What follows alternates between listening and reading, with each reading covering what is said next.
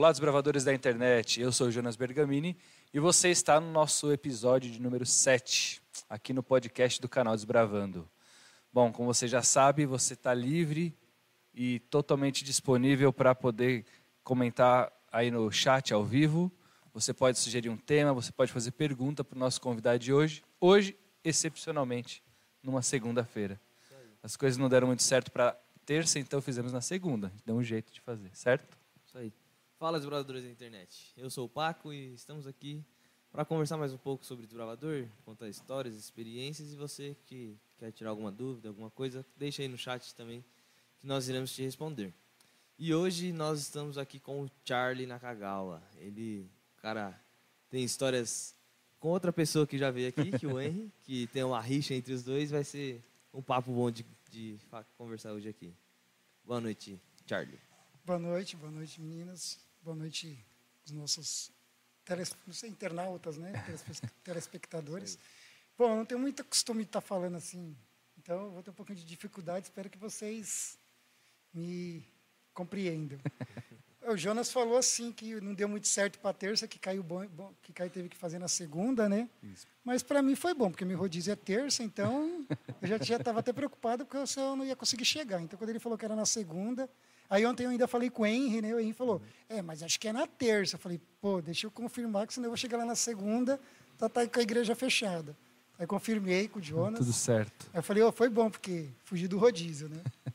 E... Melhor. Não sei se é mera coincidência, mas justo no dia que eu vim aqui, tá todo mundo sem rede social. Tudo sem travado. WhatsApp, sem Facebook, sem Instagram, não sei. Que cat que... catástrofe, né? pois é. Tomara que não, tenha não esteja vinculado. Não. Caramba, como foi o dia? Quem está assistindo a gente aí, como foi seu dia sem WhatsApp? Olha que terrível. Sem Instagram, sem, Instagram, sem, sem Facebook. Nada. O apocalipse, será? É bem sofrido. Eu, particularmente, sofri um pouquinho sem. Você, sem trabalha, WhatsApp. você trabalha em que região de São Paulo? Eu trabalho na Lapa. Meu escritório está situado ali na Lapa. Na então, Lapa. Mas hoje em dia ninguém vai no escritório. Né? É. Né? Hoje é tudo WhatsApp, os amigos, os documentos são enviados, as cobranças, é tudo via WhatsApp. Tudo né? WhatsApp. Então, então, sua vida profissional está lá, tudo lá. Ficou meio parado. O cliente hoje me ligou e falou: e aí, você vai me mandar aquele boleto? Eu falei: vou te mandar pelo WhatsApp. Ela falou: não tem WhatsApp hoje. Eu falei: Ixi. Aí, sabe, nem e-mail, nem lembrei do e-mail. Aí eu fiquei de passar o e-mail, nem terminei nem passando. Vai ficar para amanhã. Teve gente que esqueceu que existe telefone? Pois é. Eu fui um deles. Foi bem difícil, mas a gente vai se acostumando, né? É isso aí. Bom, Charlie, para a gente começar, então, eu vou começar com uma oração, que é como é o nosso costume aqui, para a gente começar bem esse nosso episódio. Certo? Vamos lá? Querido Deus, bondoso Pai, muito, muito obrigado, Senhor, mais uma vez pelo dia que nos deu, pela companhia, pela proteção. Que o Senhor possa estar conosco durante toda essa semana, que, Senhor, que possamos sentir Sua presença também. Agora esteja aqui conosco nesse episódio, mais um episódio aqui do canal Desbravando, mas que o Senhor também possa ficar com quem nos assiste, quem acompanha esse, esse, esse nosso canal, Senhor. Fica também com todas as nossas famílias, que o Senhor possa cuidar de cada um de nós. Mais uma vez te peço por Jesus. Amém. Amém. É isso aí, obrigado por ter aceito aqui nosso convite. Que é isso, é um prazer. Vocês são meus amigos e é um prazer estar aqui com vocês. O Charlie foi o a segunda pessoa que eu convidei. A gente, ia come... a gente nem tinha começado ainda. A gente tinha conversado com o Henry. Eu falei, Henry, vou chamar você. E logo no dia, na semana seguinte, eu vou chamar o Charlie. Ele, ah, beleza, da hora que eu vou falar mal dele, aí Olha. ele pode se defender depois. Não, o Henry, há anos ele vem, né? Acabando com minha reputação nas igrejas aí durante os sermões. Ó, 90% é verdade, 10% é exagero. Se não for, mais um pouquinho. ele, ele falou para mim, chama o Charlie, que eu vou contar umas, umas histórias, e eu quero só ver como ele vai se defender. Quero só ver qual vai ser a outra história que ele vai contar. Bom, você que está assistindo a gente que não sabe de quem a gente está falando, depois você dá uma olhadinha no nosso canal, é o episódio número 1, hashtag 001 em Renascimento. É desse cara que a gente está falando. E aí depois, conforme ele for contando as coisas aqui para vocês, você vai entender e assiste lá o, o episódio número 1 para vocês verem posso, só. Posso interromper um minutinho? Pode. Meu celular começou a vibrar aqui, ó. O WhatsApp voltou, gente. Opa, o WhatsApp voltou. Acabou de chegar umas mensagens aqui, ó. Que maravilha, hein? Acabou o desespero da galera. Eu vi, começou a piscar as luzinhas verdes aqui do celular. Falei, oxi. Aí voltou, só pra avisar. Isso aí, ó. Você que tá assistindo a gente, ó. com- Pega o link aqui, coloca compartilhar aqui na descrição do, do- da live. E tá escrito lá, copiar link. Joga pros seus amigos, joga no status, joga pra todo mundo aí pra, pra vir assistir a gente. É verdade. Hoje- ia ser um episódio atípico, onde a gente não ia conseguir compartilhar e vocês também não iam conseguir chamar os amigos de vocês, mas agora já voltou. Ó. Vou fazer um teste O aqui. meu celular é tão ruim que ainda não voltou. Não, ó, já recebi aqui uns umas mensagens. Bom, beleza. Bom, Charlie, eu, eu- o Charlie é meu meu amigo agora, é um amigo, a gente é bem distante, mas eu considero ele como um amigo. A gente se conheceu na coordenação dos desbravadores. Quando eu cheguei lá em 2012, o Charlie já era regional. Pensa num cara que ficou tempo lá. Ele- É, eu fiquei bastante tempo Quanto lá. tempo você ficou como regional? Eu acho que eu fiquei uns oito, acho eu que fiquei uns oito, nove anos. Bastante. Mas eu não fiquei contando muito, não. Mas minha história para chegar de regional foi meio. Que assim, eu, eu morava no Japão. Acho que todo mundo sabe, né? Aham. Eu estava com um projeto de montar um clube lá. E aí resolvi vir. Passou o tempo, teve uma crise, eu resolvi vir embora. E aí eu conheci o Leonardo, através do Henry também. E aí eu fui ser distrital do Leonardo, Do Cione. do Leonardo Cione. E aí eu fui distrital, acho que por um, um ano, menos de um ano. Aí o Leonardo já não queria mais ficar. E aí ele falou, Charles, você você assume? Aí eu fiquei meio assim, né? Eu falei, ah, eu vou, eu vou, né? Porque eu já estou aqui, eu sou o único que te ajuda na região, né? Como distrital, eu era o único distrital, exclusivo. Aí ele terminou me indicando e alguns diretores, poucos diretores me conheciam, né? Acho que o Júlio, o César, talvez o Mar, o Márcio com certeza me conhecia, porque eu fui do clube dele quando era Aham. capitão de unidade. E, então aí o pessoal apoiou. Mas eu entrei meio assim, foi meio sofrida a primeira. Ah, sempre é.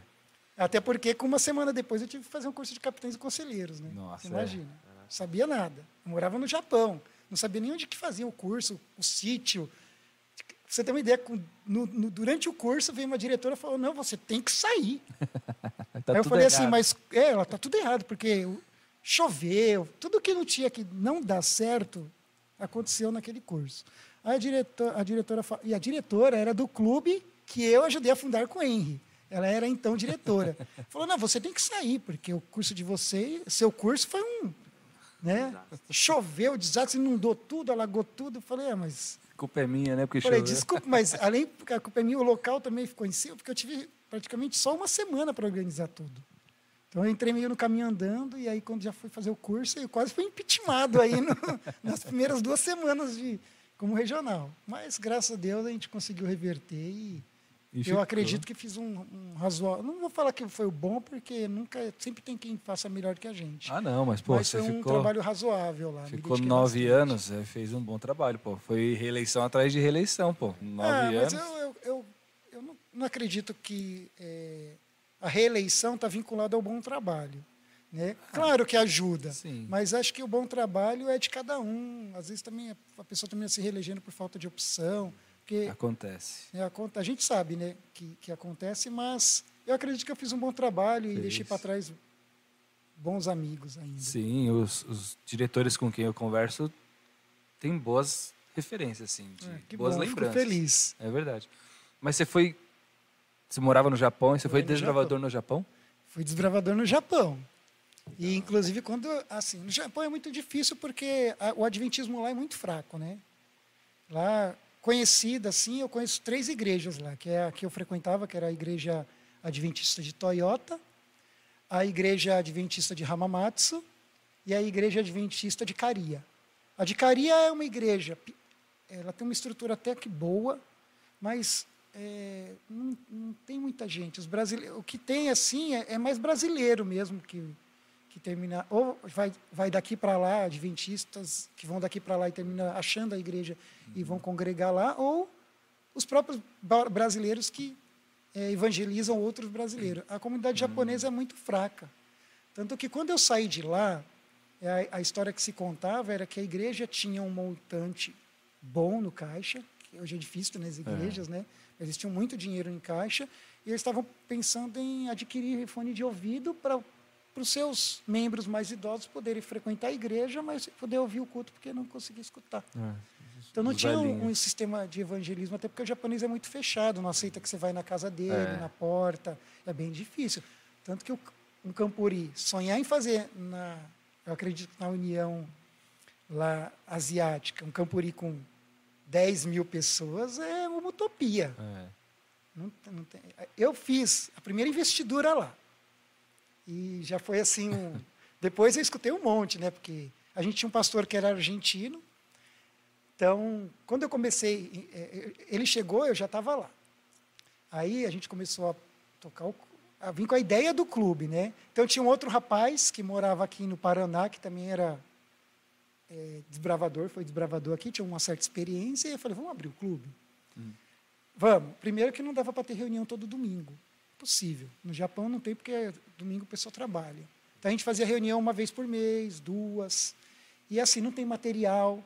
Eu tive que mandar vir buscar aqui no Bazar dos Bravadores uniforme, Caramba, lenço, tem. especialidade. Mandei buscar tudo aqui.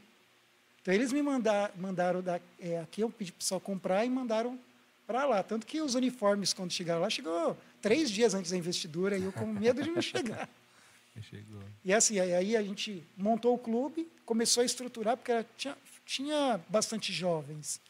Né? Na igreja de Toyota é praticamente 100% brasileiro. Então tinha muito jovem e, e adolescente. Só que a gente tinha dificuldade de ter líderes. Só tinha eu e esse outro rapaz. Então a gente tinha que fazer tudo. Tudo do zero, formar tudo a galera zero. tudo do formar a zero. galera tudo do zero. Então, é, eu chamei uma outra amiga que era a Márcia, que ela gostava da parte da música, mas ela falou, não, vamos junto, né?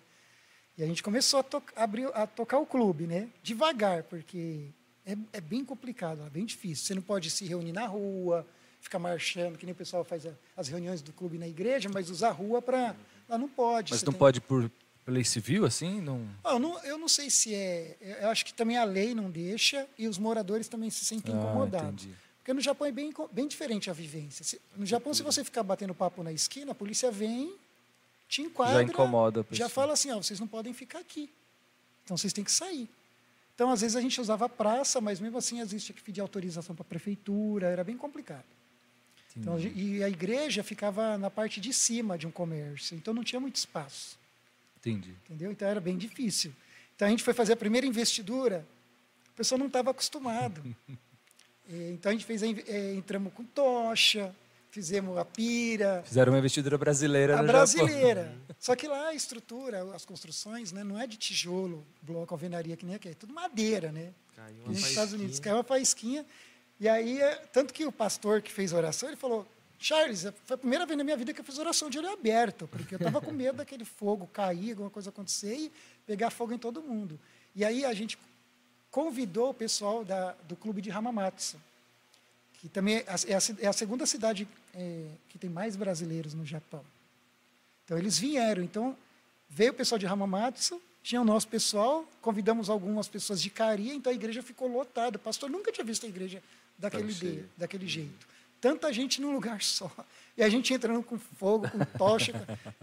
Aí fizemos a investidura, tudo bonitinho. Aí depois fizemos o almoço, mas depois que acabou o almoço, o pastor me chamou na sala Só as dele. pedrada. E aí ele falou um monte. Falou, é admissível, inadmissível você querer trazer fogo para dentro da igreja, trazer se pegar fogo. E a gente estava com extintor, tomamos todas as medidas de, de segurança. Mas assim, eles não estavam acostumados, Sim. né? Mas foi bem complicado. É. E, mas aí você falou que fez os uniformes, vocês fizeram o uniforme brasileiro? Brasileiro, pra Lá? tudo. pra- eu- eu- assim, aqui. Eu ia trazer para vocês verem, depois eu te mando para vocês verem. A gente tinha o nome, mandei fazer o nome do clube aqui no Brasil, no, no Bazar dos Bravadores, Como chamava o nome lá? Sol Nascente. E aí, tudo era padrão Brasil. Legal. Até porque o padrão japonês é assim, varia muito, É, né? a, a divisão de lá é, meio. É, porque não dá para fazer uma associação só com. Porque não tem clubes. Não existem clubes no Legal. Japão, praticamente. Manda pra gente depois, que a gente vai fazer essas postagens no nosso Instagram, no Facebook, que aí a galera vê depois. assim. Se eu não me engano, teve um Campori lá, que acho que tinha 400 pessoas. Eles já estavam vibrando porque tinha bastante gente. Caramba. É, lá é bem difícil o clube. Então a gente inovou. E aí, quando eu vim a gente foi tocando, tocando, né, com todas as dificuldades. Iniciamos a classe de amigo, porque não dava para fazer a classe por idade. Não tinha material também, né? Dependia tudo do Brasil.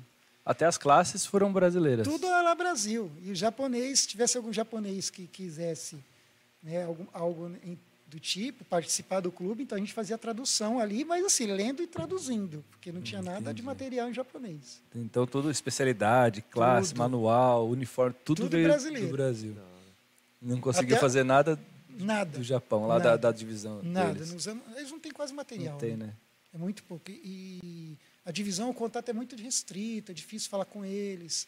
Até porque também tem, tem a dificuldade de idioma da, da- da- do idioma, né, da, da língua japonesa.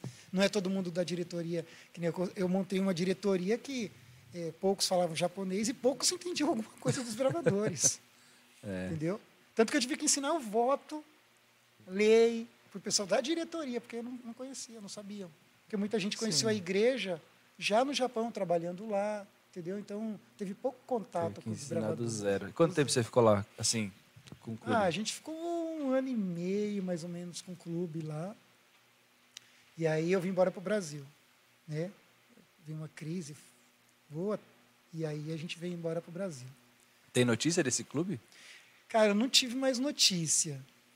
É, eu não sei se está funcionando. Eu acredito que não, não porque eles não querem. Eu acredito que é porque não tem líderes. É, alguém para continuar, Alguém né? para continuar o trabalho. Mas, assim, a ig- o clube tem bastante jovens. Acho que eu tenho até uma, foto aqui do, do clube, da igreja. Essa aqui é uma boa parte do pessoal da IAS de lá.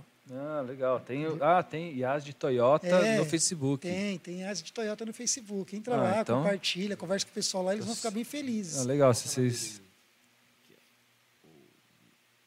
Vai mostrar? No... Entra lá, chama IAS de Toyota. Toyota é a Isso. marca do carro. Toyota, é, com é, Y. a cidade de Toyota fica ao redor da, sede. fáb- da sede, né, da matriz da Toyota. Então, a- o pessoal lá é bem legal, bem acolhedor. Quando eu cheguei lá, eh, eu vim de outra cidade, né? Não tinha igreja, não tinha nada. Aí eu, eu- foi um, um amigo da igreja, que é até da igreja de Itaquera hoje, né? Que é o Iaçu. Ele que me levou para a Toyota. Eu morei na casa dele. Ele falou: Não, Charles, vem para cá, que aqui tem igreja. eh, eu te ajudo, a gente arruma um outro emprego e depois a gente vê. E deu certo. E deu certo. Ele, eu, eu falei, então vamos, Iaçu. Ele me levou, fiquei, fiquei morando na casa dele há alguns meses, aí consegui um imóvel tal, um novo emprego, e aí fomos tocar a igreja. Da hora. Mas você foi para lá adulto, né? Já? Não, eu fui para o Japão em 98, 99, alguma coisa assim. Acho que foi em 98. E foi 16 de dezembro de 98, se eu não me engano.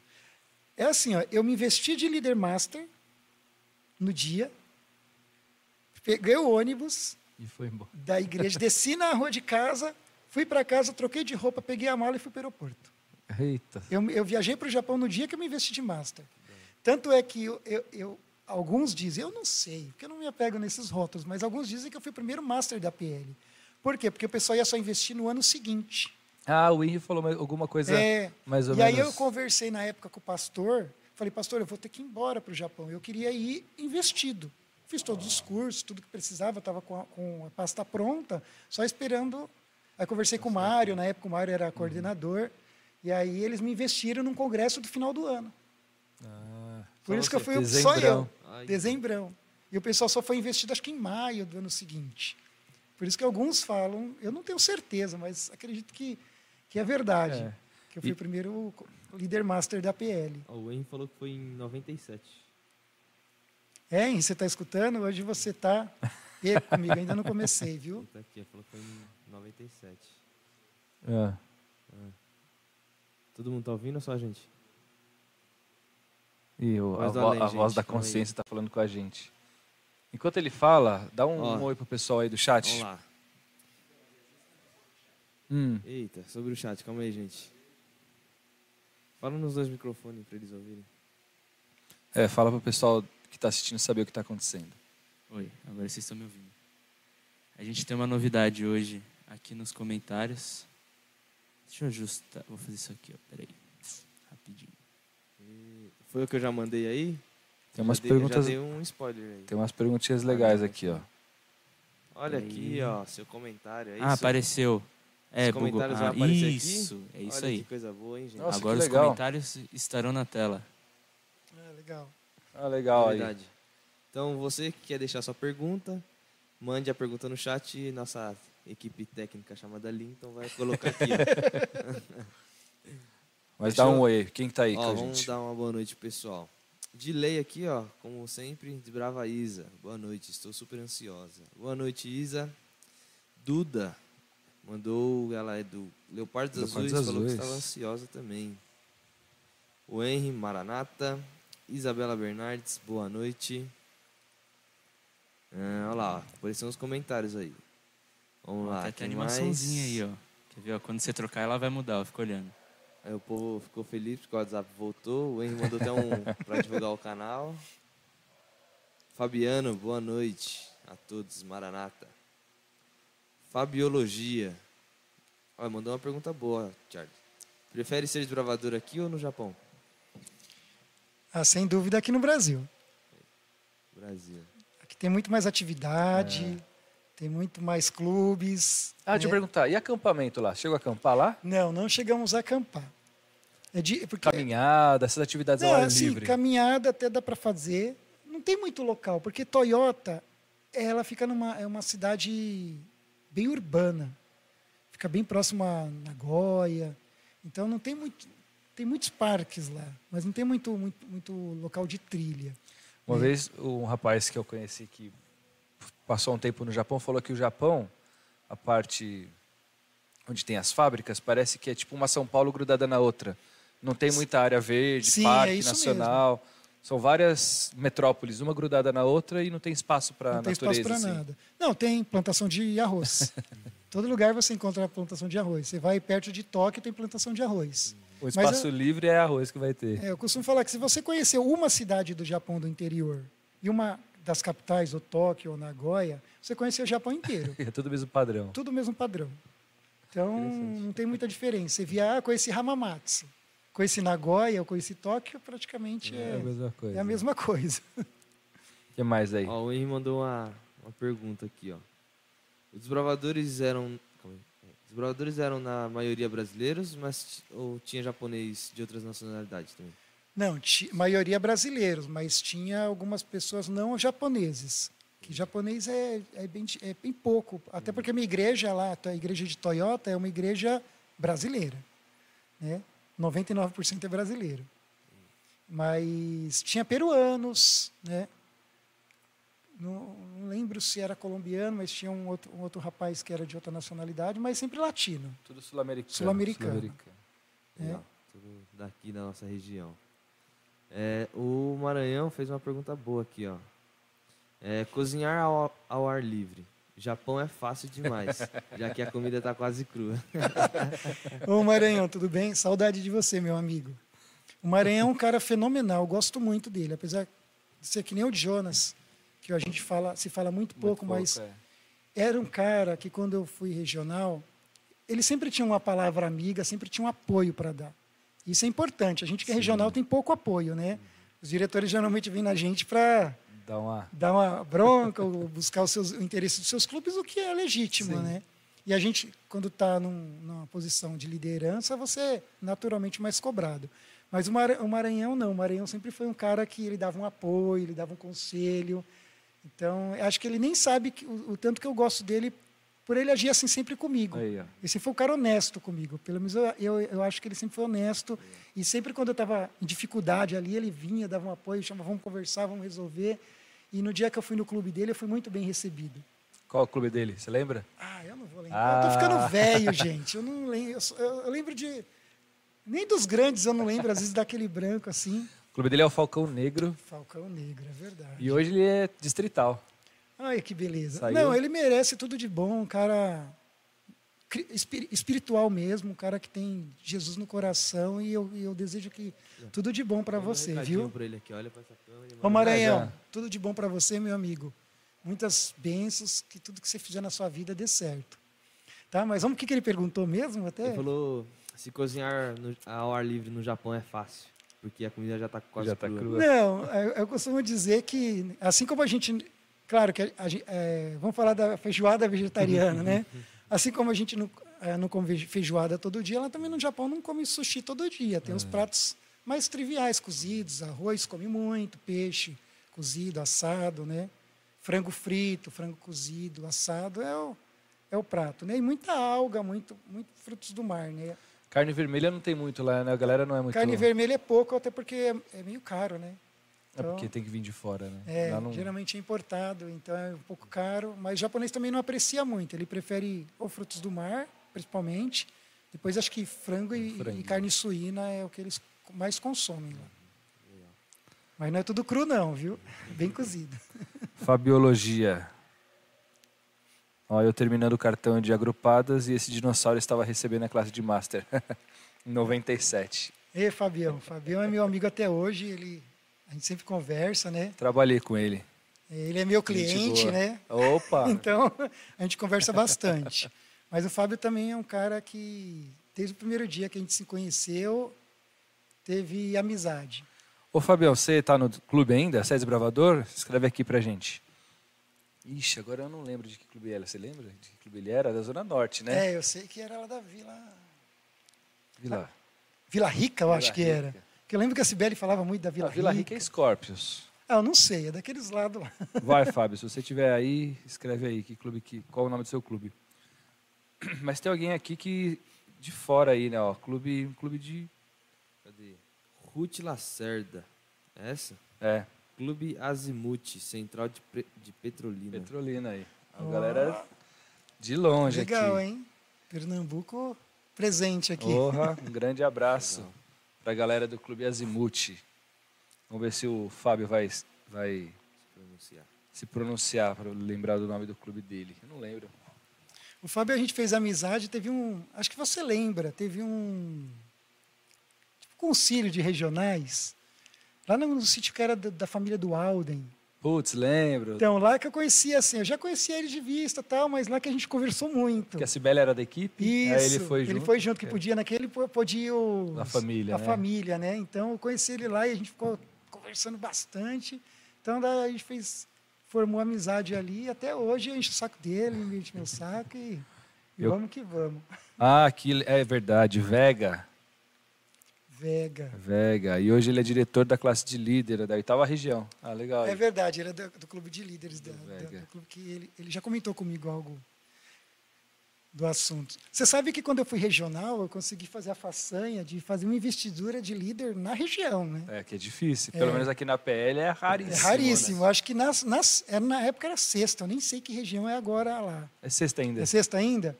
Então, e, a- e acho que eu fui o primeiro regional que conseguiu fazer uma investidura de líder na própria na região, do com- Congresso. né, no Congresso da Região, com o, clube de- com o nosso clube de líderes mesmo, formados por nós. Caramba, isso é raro. É, é eu e o. William. O William é um cara que me ajudou muito. O William eu fui pregar na igreja dele. E a, a primeira. é, tinha uma primeira ancião lá. Não vou falar os nomes para não ficar é. chato, né? É o primeiro ancião, acho que não gostava muito dele. Aí ele pe- perguntou para mim: você é, pregar desbravador? Tá. Eu falei: ah, eu vim aqui, né? O William me convidou. Tá. E aí eu preguei. E o William, coitado, o William era bem quietinho, não falava quase. Aí eu senti que a igreja não, não gostava muito dele, assim, não queria ele muito como diretor. De repente, porque ele era muito quieto, a igreja precisava de um cara Mais mais comunicativo. comunicativo, né? Aí eu falei, chamei ele um dia na minha casa. Falei, William, vem aqui, na, vamos conversar. Falei, ó, você está começando agora aí sua carreira de, de diretoria, de líder de bravadores. Ele não era líder ainda, ele era não era investido líder. Falei, você não quer vir para ser distrital comigo? Mas o negócio aqui é diferente no clube, do que o clube. E aí ele falou, não, falou, vou pensar um pouquinho, conversar com minha noiva, né? Aí passou uns dias e falou, não, eu vou aceitar o, o desafio, né?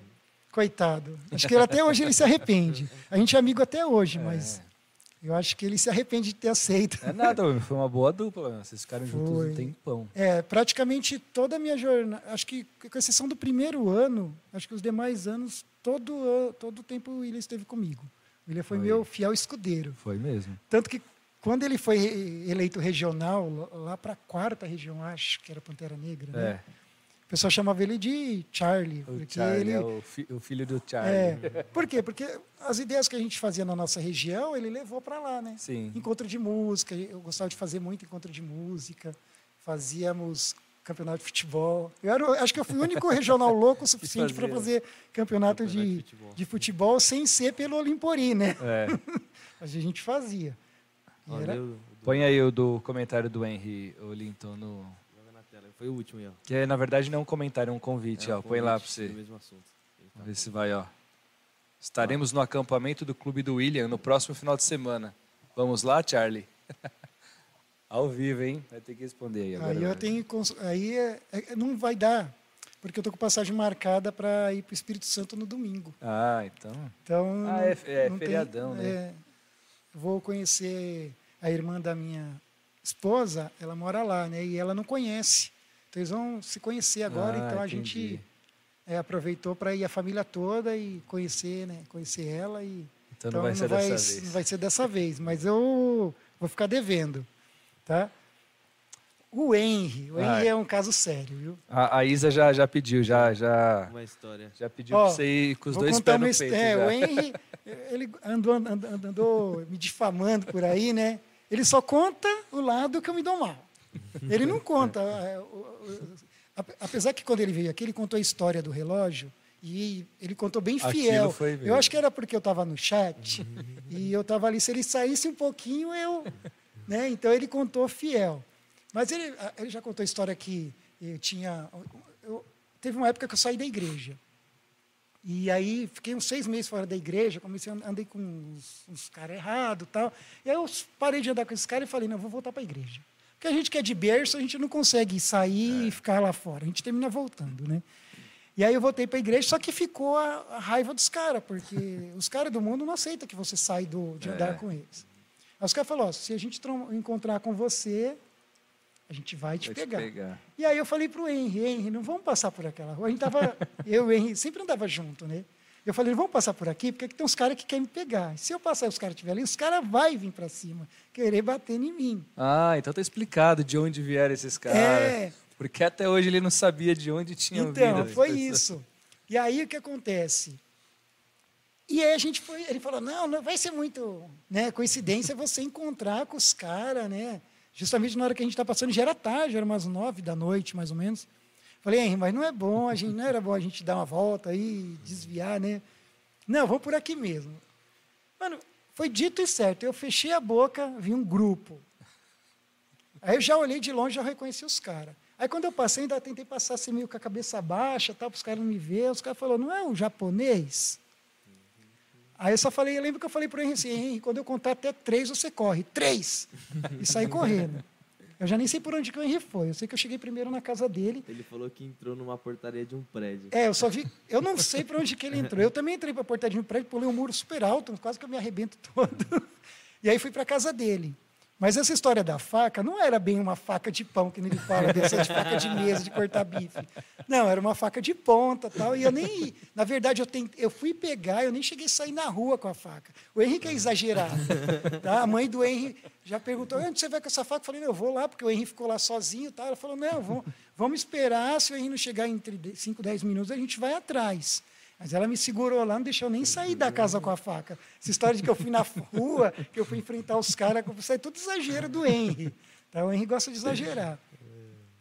Mas ele não conta, por exemplo, que uma vez a gente foi descer a serra, que a gente desceu muito a serra. Hoje não desce mais, acho Ah, que está até proibido É, lá, tá né? proibido. Mas a gente descia todo final de semana.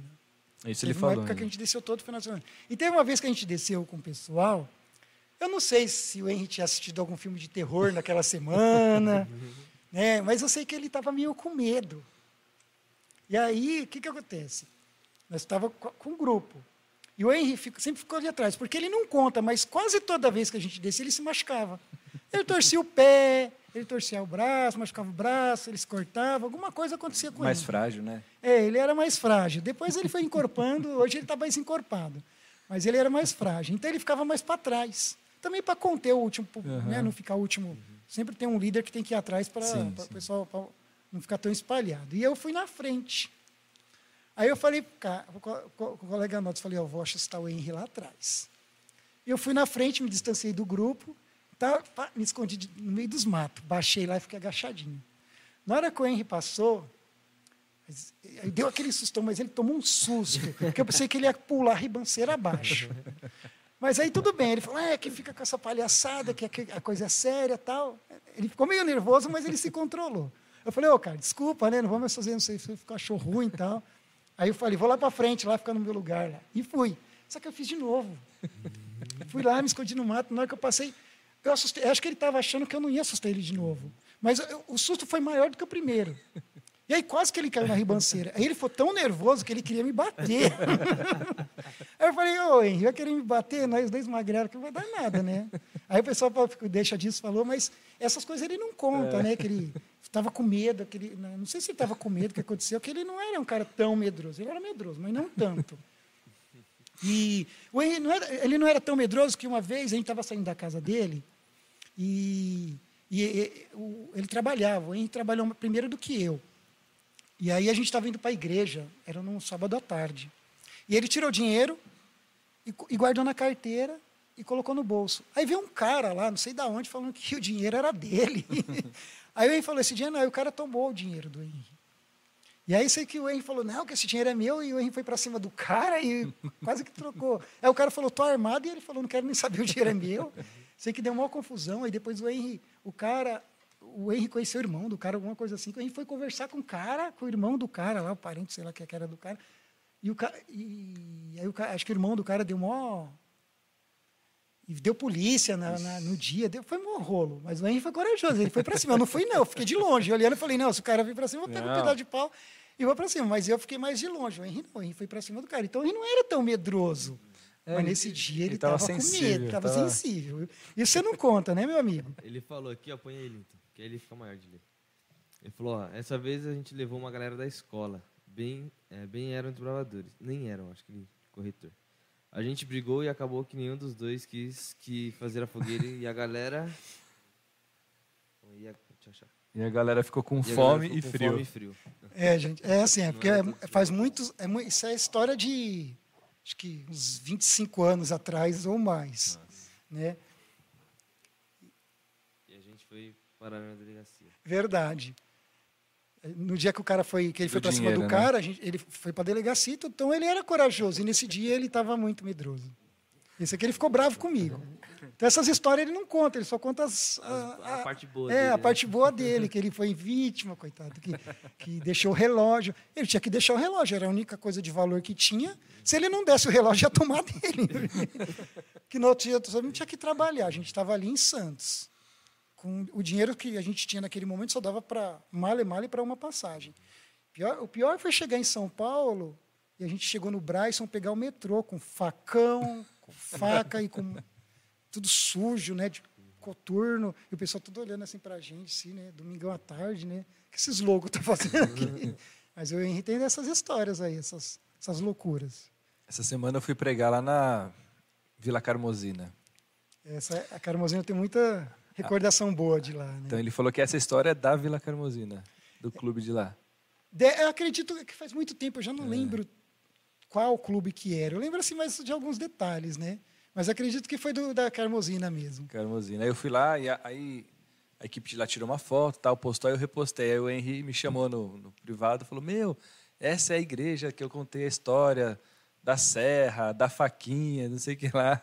Ele me, me falou, aí eu lembrei. É, é, é o clube da. é só, não sei se ainda chama Sol do Horizonte, Chama né? Sol do Horizonte. Então, esse, esse clube, eu, o Henry, nós somos cofundadores, junto com o Serginho, né? A gente estava lá na primeira reunião, votamos esse nome que não era, maior, não era a maioria, mas virou maioria e terminou sendo esse. Né? da vontade dos fundadores. É, Era a vontade do Sérgio, que ele que foi o idealiza- idealizador do clube. Né? Ele falou, não, eu tive um sonho e Deus falou para mim que tem que ser só do horizonte. Então, Então tá bom. não vamos contestar. Se foi a vontade de Deus, que, que Tá se permaneça. hoje. E está lá até hoje, né? E o clube nem era onde era hoje, era, um outro, era na, na Avenida de Cima. Mas é, o- é, lá tem uma história interessante que eu e que a gente sempre fala que a gente é meio doido. E o que, que a gente faz, fez? O clube estava meio fraco no começo. E o Serginho estava até com estava se querendo desistir do clube.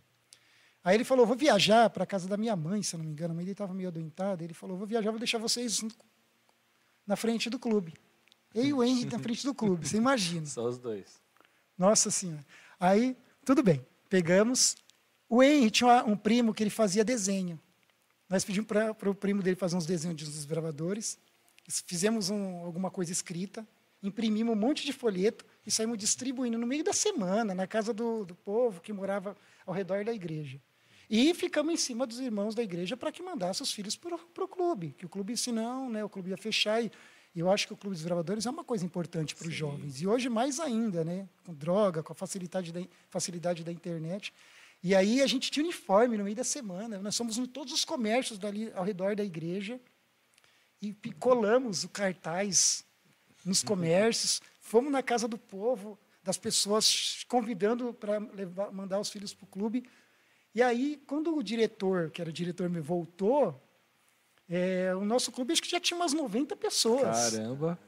Tinha Dessa muita campanha, gente. desse negócio que vocês fizeram? Ah, eu não sei o que aconteceu. Eu sei que tinha gente pra caramba. Tanto que a gente fez a nossa primeira investidura, eu acho que a gente investiu umas, umas 70 pessoas, eu Caramba, acho. que legal. E eu- a investidura foi longa, demorou acho que umas duas horas e meia, três horas para acabar. Ah, mas- A igreja estava lotada, porque a igreja era, a igreja era grande, mas ela era mais compridona, assim, né? Então estava bem cheio. Foi bem legal. Essa época a gente fez uma coisa boa para o clube, né? Sim, eram outros tempos, né? Era Hoje outros dia é difícil tempos. ver ações como É, essa, mas né? é que a gente era meio doido. A gente colocava uniforme para. Se fosse falar, falou desbravador, precisa pôr uniforme, a gente colocava. uniforme. Não tinha. Né, e o uniforme. Eu, quando, o Henry, quando eu conheci o Henry, né? Estava lá no, no meu clube. E o Henry queria sair do Bonifácio e ir pro, pro. Chegou lá no clube, lá um domingo de Ah. manhã, de uniforme e faixa. Lenço, todo embonecado. Eu falei, eu- na hora que eu vi ele descendo, que eu estava bem na entrada do clube, eu vi ele dentro, eu falei, meu, quem que é aquele manezão ali de uniforme em pleno domingo? Porque a gente só usava uniforme para evento eventos, especial, uma coisa mais em investiduras. Na reunião do clube, ninguém usava uniforme. Aí lá veio de faixa ainda. Aí eu falei, onde que essa Miss Brasil vai? Ainda pensei assim, né? Aí eu chamei ele de canto e falei, cara, não vem mais na reunião do clube com, com com uniforme, não, que não é normal, né? Só você quer brilhar aqui. E aí, eu tinha a birra dele, porque é, apesar de eu estar mais tempo no clube, ele foi, ele foi capitão e eu fui Na secretário. sua frente. E aí, para mim, secretário era um cargo abaixo. Eu falei, ah, esse- chegou agora e já viu. Só porque veio do Águia do Leste? É. É, falei, eu falei, ele pegou o cargo hum, na minha frente, né? Ele ficou capitão, eu fiquei secretário da Aí unidade. ver, na Guerra no Leste não era nem secretário, era um Zé Mané da, da unidade. É, então, aí chegou lá, virou capitão. Eu falei, ah, pois eu não vou, esse cara tá perdido na minha mão. Mas aí o sempre foi bem comunicativo, né? Sempre foi de conversar bastante. Já me convidou para ir na casa dele e tal. E aí a gente Aí já chamei ele para ir na minha. E a gente tinha um, um rival que era mais forte do que o- aquele rancinho de, de, de começo, né? Que era o. Eu, não eu lembrei o nome dele um dia que o Henry comentou aqui. A gente aprontou tanto com esse cara. Na época vendia uns óculos do Chaves por telefone. Você ligava lá e encomendava. E aí- Televendas. televendas. A gente encomendou tanto óculos do Chaves para esse cara. E que a mãe dele chegou a comentar com uma amiga no- nossa da igreja que morava no mesmo prédio. Fala se tem alguém que não para de mandar encomenda em nome dele. E Ah, aí- vocês compravam para entregar na comprava casa pra- é, dele. a gente fica, o- Henry tinha telefone na casa dele, que era uma- um fato raro naquela É. época. E a gente ficava a tarde inteira ligando pro, pro televendas. Ele perguntou se não era Peterson. o nome. Peterson, esse mesmo. Peterson. E a gente comprava um monte. E não era só, tudo que anunciava na TV a gente comprava para esse Peterson. Por quê? Eu, agora eu vou contar, tá, Henry? Porque o Peterson, ele gostava de uma menina do clube, que era filha dessa irmã da igreja que morava no prédio dele. E o Henry também. Ah, Então a gente tinha uma birra. Como eu era amigo do Henry, eu tenho que defender os interesses do meu amigo. Então vamos acabar. com- E esse Peterson, quando ele foi na igreja, ele, che... ele era mais velho que a gente também, né? Então ele chegou todo pomposão, todo querendo. A gente falou, vamos, vamos zoar esse cara. E a gente zoou ele muito, coitado. Acho que ele nem sabe que a fazia gente... compra para entregar. Muito. E tinha que pagar, né? Ah, pagava quando recebia. Quando recebia, né? Então, até Nossa. comprovar que não foi ele que comprou. é, tipo, tipo, e aí envolvia os pais, porque ele também era, ele era mais velho que a gente, mas ele era menor, né? Nossa. É, foi... E a gente ligava para ele, ameaçando ele. vamos dar um pau em você, vamos pegar você. Eu a gente fazia muita bagunça. Eita, olha Não só. batia em ninguém, não dava. Porque se não via- dava, né? Se ele viesse pra cima da gente, capaz de a gente apanhar, mas a gente, fa... que a gente fazia, fazia. Ó, o Fábio, dia 10 eles vão numa caminhada com a galera da classe regional. Vamos mar- marcar para vocês virem aqui passar uma instrução. Opa, demorou, vamos combinar. Hoje eu sou diretor aqui, o Paco é meu vice, o, o Charlie está um pouco afastado do clube. A gente vai falar sobre isso daqui a pouquinho, assim, mas Vamos. então a gente precisa sim. agendar, de repente, né? Combina, a gente, sei lá, de repente dá certo. Vamos ver. Com certeza. Não, mas o Fábio sabe que pode contar comigo. Né? A hora que ele precisar é só me chamar. É, apesar de, de estar um pouco afastado do clube, eu acho que eu me aposentei para o clube porque Certo. hoje eu não tenho mais. Eu tenho uma doença intestinal que me impede de fazer caminhada, né? eu sinto dores, então não posso fazer muito esforço. Então hoje acho que desbravador está um pouco fora da minha agenda, né? Aposentou. Tá, estou aposentado mesmo. É. Às vezes eu posso ir no, assisto uma que aquele dia você foi Aham. no, no clube, eu estava lá, fui assistir, mas participar como desbravador para mim é difícil, né? Minha, minha, minha- meu estado clínico de saúde não me permite mais, mas o desbravador foi muito importante na minha vida, né? Apesar de estar fora da igreja eh, e fora do clube, mas eu foi uma coisa assim, os princípios a gente não esquece, né? Tanto Sim. que muitos princípios de ajudar o próximo, de eh, se preocupar com as pessoas, eu aplico no meu trabalho, né? Então, às vezes, a pessoa me liga fala assim, ah, preciso de um advogado, mas eu não tenho condições de pagar. Aí eu falo, quanto você pode pagar por mês? Ah, eu posso dar 50 reais. Eu falo, me dá seu nome que a gente faz o processo para você e você paga 50 reais aí até quando, a gente, quando você puder aí. E te dou um desconto no valor final e a gente É isso aí. não, não deixa o cara na mão, entendeu? Então, mas isso é questão de princípio, né? Não é só pelo dinheiro, é questão de ajudar a pessoa também. Né? Eu- o, o meu escritório, eu não estou fazendo propaganda, Pode mas fazer, o meu pode escritório, é, a gente foca muito em ajudar as pessoas que estão em necessidade. Sim. Né? A gente tem, que nem eu tenho uma cliente com ação de despejo, por exemplo. A gente fica tocado, porque ela tem filho menor, tem neném, então a gente procura ajudar essas pessoas, mas isso é coisa que, que a igreja que trouxe para a gente, né? ter esse espírito, É. né? esse princípio de se preocupar com, com as outras pessoas, de querer ajudar as outras pessoas. Não, mas fala o nome do escritório, como que é? Não, lá a gente tem a Rezer Assessoria né? e a Freitas Nacagal Advocacia. Ah, legal. E- E é na Lapa. É na Lapa.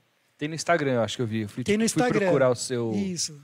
Eu não tenho Instagram per- pessoal. Não, tem um velho aqui que eu achei. Ixi, eu nem tenho mais a senha desse. Mas eu tenho Freitas Nakagawa, que é o que eu uso para divulgar mais coisa do direito, né? Que agora eu estou mais focado na, no- na parte de, do trabalho mesmo e eu procuro ajudar as pessoas com o meu trabalho. Peraí. Põe aí, técnica. O arroba Aqui, ó. do Insta. Freitas Nakagawa Advocacia. O arroba é Charlie Nakagawa Advogado. O arroba, né? O endereço. Acho que sim, eu nem sei, eu não entendo nada de Instagram. eu me ensinaram a postar, algum, fazer alguns posts de postar, mas o resto eu não sei fazer mexer nada. Às vezes eu pergunto para minha enteada, para minha esposa, eu falo, me ajuda aqui que eu não entendo nada disso. Eu entendia de Orkut, Ah, né? olha, Face- olha a falta que o Orkut fez hoje. Pois é. Aí Facebook um pouquinho, mas Instagram não entendo nada. Sou muito ruim nisso. É, mas é uma ferramenta legal. Bom, mas tá, tá aí, ó. Pelo menos se, se alguém, Aqui, ó. Arroba do, do escritório. se alguém Charlie for procurar, vai achar aí, ó. É, pode mandar mensagem lá, pessoal, também, que eu respondo. Tenho, perdi algum contato com o pessoal da- dos bravadores e, e eu não. não- eu- eu- muitos eu adicionei. O Júlio, o César, eu procurei lá, adicionei. O Maranhão, Legal. Esses- o Márcio. Né? Porque o Márcio da do Leste, ele é, é sempre. Por ser de clube grande, né? Mas assim, eu, eu e ele, a gente sempre teve um- uma amizade boa. Né? É, eu fui desbravador do Márcio. Caramba, então ele é mais velho do que, do que parece. É, eu, pra você ter uma ideia, eu sou da época que o Márcio, que eu, eu fui do Águia do Leste, né? Aham. E a gente fazia campanha no Farol, ali na Radial Ah, Leste, lembro, em frente do Hospital do fiz. Câncer. Então eu ia domingo de manhã e ficava o dia inteiro lá. A Lourdes era diretora e o Márcio era vice na época. E eu fui do clube lá, então eu ia, eu ia na semana com eles fazer campanha, com a Lourdes. Eu era pequeno, trabalhava, né? É. Então ia, ia- eu, eu ia para o Farol com a Lourdes e o Márcio de final de semana, porque ele trabalhava, né? E a gente fazia campanha lá. E quando eu fui para o Sol do Horizonte, a maioria dos acampamentos a gente fez, fazia campanha. O, o Henry é recordista. O Henry tem cara de pobre, não sei, se tem cara de pidão. E, e quando- teve uma época que o Selmo, acho que foi o Selmo, foi, ou era o Gilson, foi diretor do clube. Então ele falava assim, ó, a gente ia para o farol no domingo de manhã, e quem vendesse mais tinha direito a ficar com uma pizza todinha só para ele. E eu sempre fui muito ruim de vendas. Até hoje eu sou ruim de vendas. Então a gente ia lá para o farol de manhã e eu vendia 10 chaveiros, e ele vendia 70. Eu não sei, eu acho que, não sei se ele tinha cara de pobre ou cara de pidão, entendeu? Mas ele conseguia vender. Ele sempre ficava com, com a pizza. Eu ficava com a bronca, porque era muito ruim. Mas o que é importante era que o clube conseguia arrecadar, né? A gente sempre foi muito preocupado com o clube, mas é que tem história aqui, Henrique, eu não vou contar aquela do Bonifácio lá, porque senão, né? Mas é, para você ter uma ideia, quando a gente era desbravador, a gente um dia, antes do horário de começar o culto, a gente subiu no, na construção do José Bonifácio, da igreja de José Bonifácio, lá em cima, e a gente ficou tacando bombinha nos irmãos que chegavam para o culto. Olha só o nível de, Da molecagem. da molecagem. A gente era, tinha juízo nos pés, né? Então subiu eu e o Henry lá e a gente só saiu de lá porque o, o primeiro diácono foi lá e a gente Descobriu. descobriu, a gente, ah, descobriu não, os irmãos contou, falou, até alguém tacando bombinha na gente quando a gente chega pro culto. E aí a gente saiu correndo. Isso ali não conta aqui, né? Isso aqui é, é Henry, tá? A reputação. É. Então a gente aprontou bastante na E igreja. acampamento? Tem alguma. Ah, é que eu não posso contar. Assim, né? Antes do, acam- do acampamento, ó, tem, ó. O Fábio, ele falou assim pra você contar o apelido, seu apelido. Não. É, conta, Conta. aí seu apelido de, Ah, de Cha- Charles, é isso? Não entendi o comentário. conta aí o seu apelido. de- Olha lá como ele escreveu. E aí Não a, entendi. a Andresa embaixo perguntou, melhor, falou, melhor não, Fábio. É, melhor não, porque. Assim, eu não ti- nunca tive muitos apelidos, né? Mas o Fábio me colocou alguns porque eu nasci na Bahia, né? Então ele. Só porque eu sou japonês baiano, né? Então ele fica me zoando por causa disso, né? Então ele vem, sempre tem um apelido novo para mim é, contar, né? Porque eu não. Até um tempo atrás eu não contava para as pessoas. Eu não tinha vergonha, mas também não ficava divulgando, né? Sim. Aí hoje o Fábio um dia descobriu, não sei como, aí ele fica, até hoje ele me zoou por causa disso, né? Mas agora não, não tem mais preconceito, não, não tem problema. Já conhecia a Bahia, porque eu era zoado por ser baiano, mas eu não conhecia nada. Você eu, nasceu, mas veio pra cá. aí fui para lá, conheci, agora pode me zoar de baiano, que é até motivo de orgulho, eu gosto. Japonês baiano. É. A gente cantava pra vender chaveirinho, ele falou. Ah, é o Henrique falou? É. Ah, tinha uma musiquinha lá, do, lembra que tinha um comercial da TV do Cremúcio? Lembro. Que eu que compra tio, compra cremúcio. Aham. E a gente adaptou para compra tio um chaveirinho, não sei o que lá, só vale, só custa um real. E aí o Henrique cantava mais do que eu. Era, eu sempre fui mais, mais tímido. Por isso que ele vendia, pô. E- é, ele e- fazia show no farol. E aí tinha um outro menino que era desbravador do clube. O menino tinha mais cara de, de favelado do que o Henry. E aí juntava o Henry e esse menino, mas eles vendiam muito. Eu não vendia nada, porque. Não sei porque as pessoas que não gostavam muito de mim, não olhavam muito com a minha cara e não compravam. Mas o Henry, o Henry sempre foi o mais artista da dupla, tá? Até hoje, né? Até hoje. Até hoje. Calma aí. A gente apanhou junto. Eu vou contar do pão. Do pão. A gente ia para casa, sempre eu vivia na casa do Henry, o Henry vivia na minha. Então a mãe dele sempre gostava de comer, comer pão à tarde. E ele mandava a gente comprar pão. Então a gente ia para padaria. E a padaria do, da casa do era fácil de comprar e pagar. Ou pagava só uma parte, ou não pagava e comprava doce. Então a gente às vezes fazia isso. Não pagava só uma parte, não, não pagava e comprava doce. Só que a gente fez isso uma vez. Na segunda vez que a gente foi fazer, um vizinho queria, um vizinho um molequinho queria ir com a gente. E a gente não deixou ele ir. Só que ele foi. E a gente não viu, porque ele foi seguindo a gente, escondidinho atrás dos carros, das árvores. A gente entrou na padaria, pediu pão. A gente saiu da padaria e o menino viu que a gente não pagou. Aí foi para casa, quando chegou. Aí, beleza, compramos doce, doce com dinheiro tal. Comemos pão à tarde, fomos para casa. No outro dia à noite, o Henry chega lá em casa. Com a mãe do Henry. O Henry e a mãe do Henry na minha casa. E aí, a mãe do Henry contou para minha mãe que a gente tinha roubado pão na padaria. E aí, eu, minha mãe, é, é aquelas baianas brava, me levou para o quarto, junto com o Henry, a mãe do Henry. E come- a minha mãe começou a querer me bater, Bater. né? Aí alguém, né, alguém Henry, foi querer rir da minha cara, porque eu estava apanhando. Aí minha mãe tacou o chinelo. Eu peguei, dei um cambalhota em cima da cama. passou o chinelo por mim, foi bem na boca do bonitão, né? Aí a mãe do Henry falou: você tá rindo porque ele tá apanhando, mas você também tá errado na história. Aí apa- Começou a apanhar começou também. a apanhar também. Só que nossas mães, a gente já era, assim, a gente era pequeno, mas a gente é homem, então a gente aí elas começaram a bater na gente de chinelo e tal. Aí eu falei para o melhor a gente começar a fingir que tá doendo e começar a fingir que tá chorando, porque senão elas não vão parar, né? Aí ele falou, não, é melhor mesmo. Aí a gente começou a chorar, não, tá, tá bom. Mas. E aí elas pararam de bater, deixaram a gente de castigo. E minha mãe era super dramática, até hoje ainda é. E a gente até ficou um tempo sem poder ir na casa um do outro, aí depois que a gente foi retomando ali a, a, a frequência. Mas daí de lá a gente nunca mais fez isso. Mas é uma história que a gente não conta por aí, entendeu? E quem começou com a ideia de dar um bonde no pão foi ele, tá? Vamos deixar claro aqui.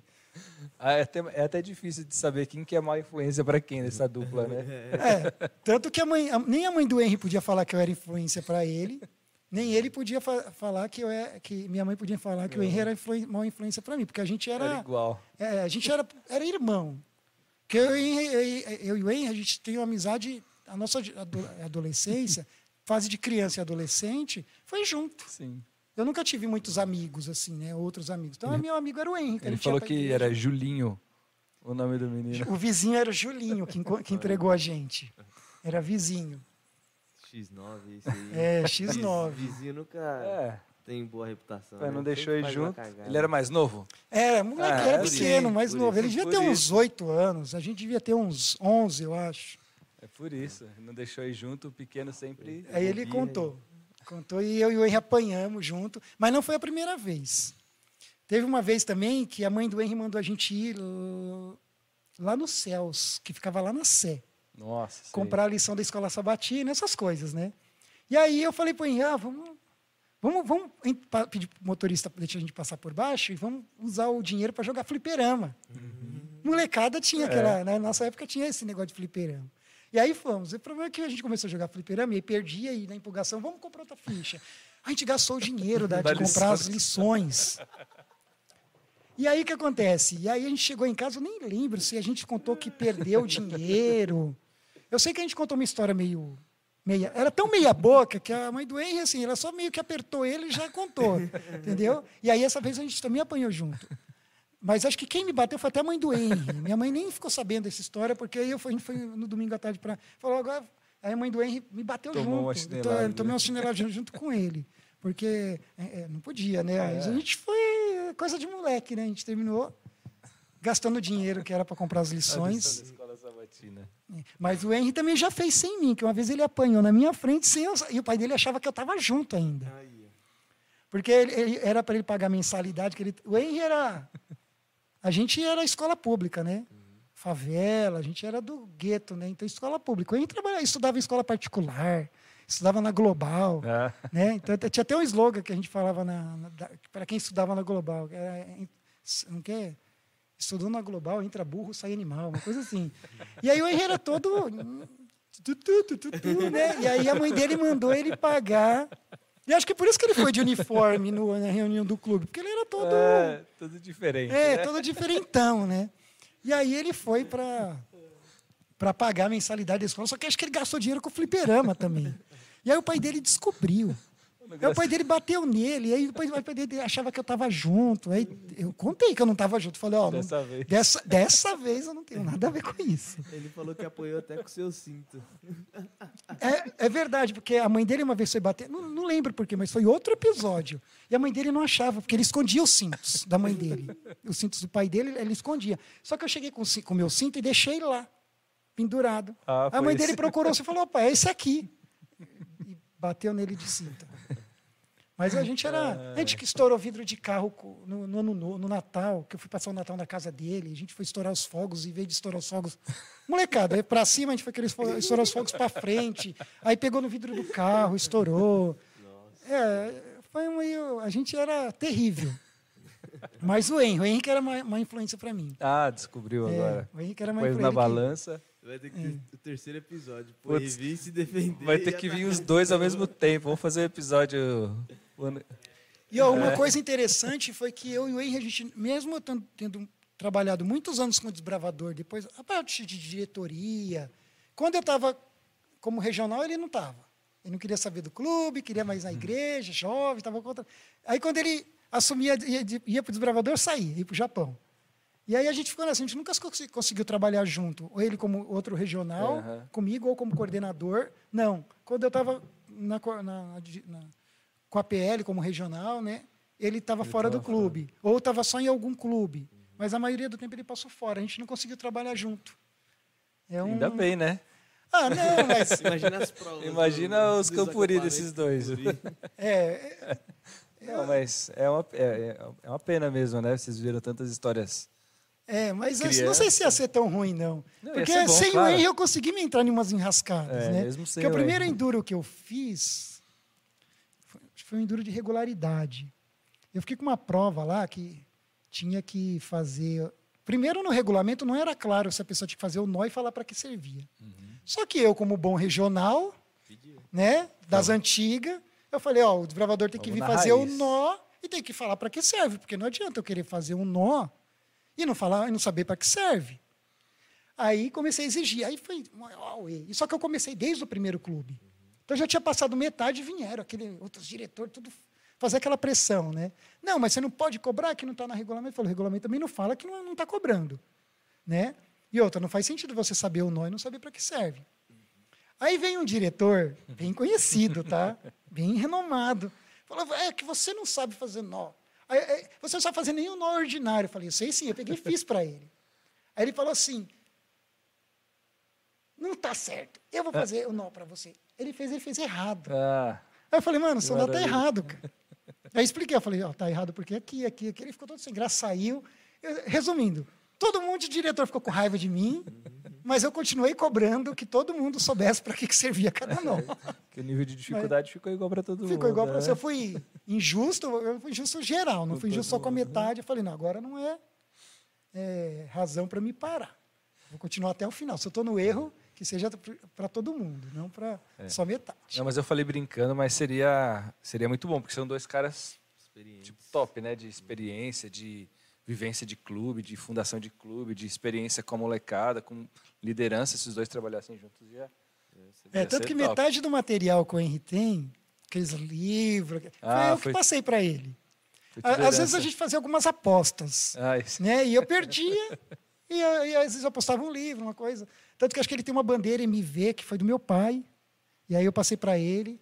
Ele tem um cap também, que foi, não sei se ele ainda tem, né? Eu acho que ele tem, porque ele falou desse cap. um, né? um cap que eu passei para ele também. Ele também já tinha algumas coisas, o Henry sempre foi, ele sempre foi mais colecionado do que eu.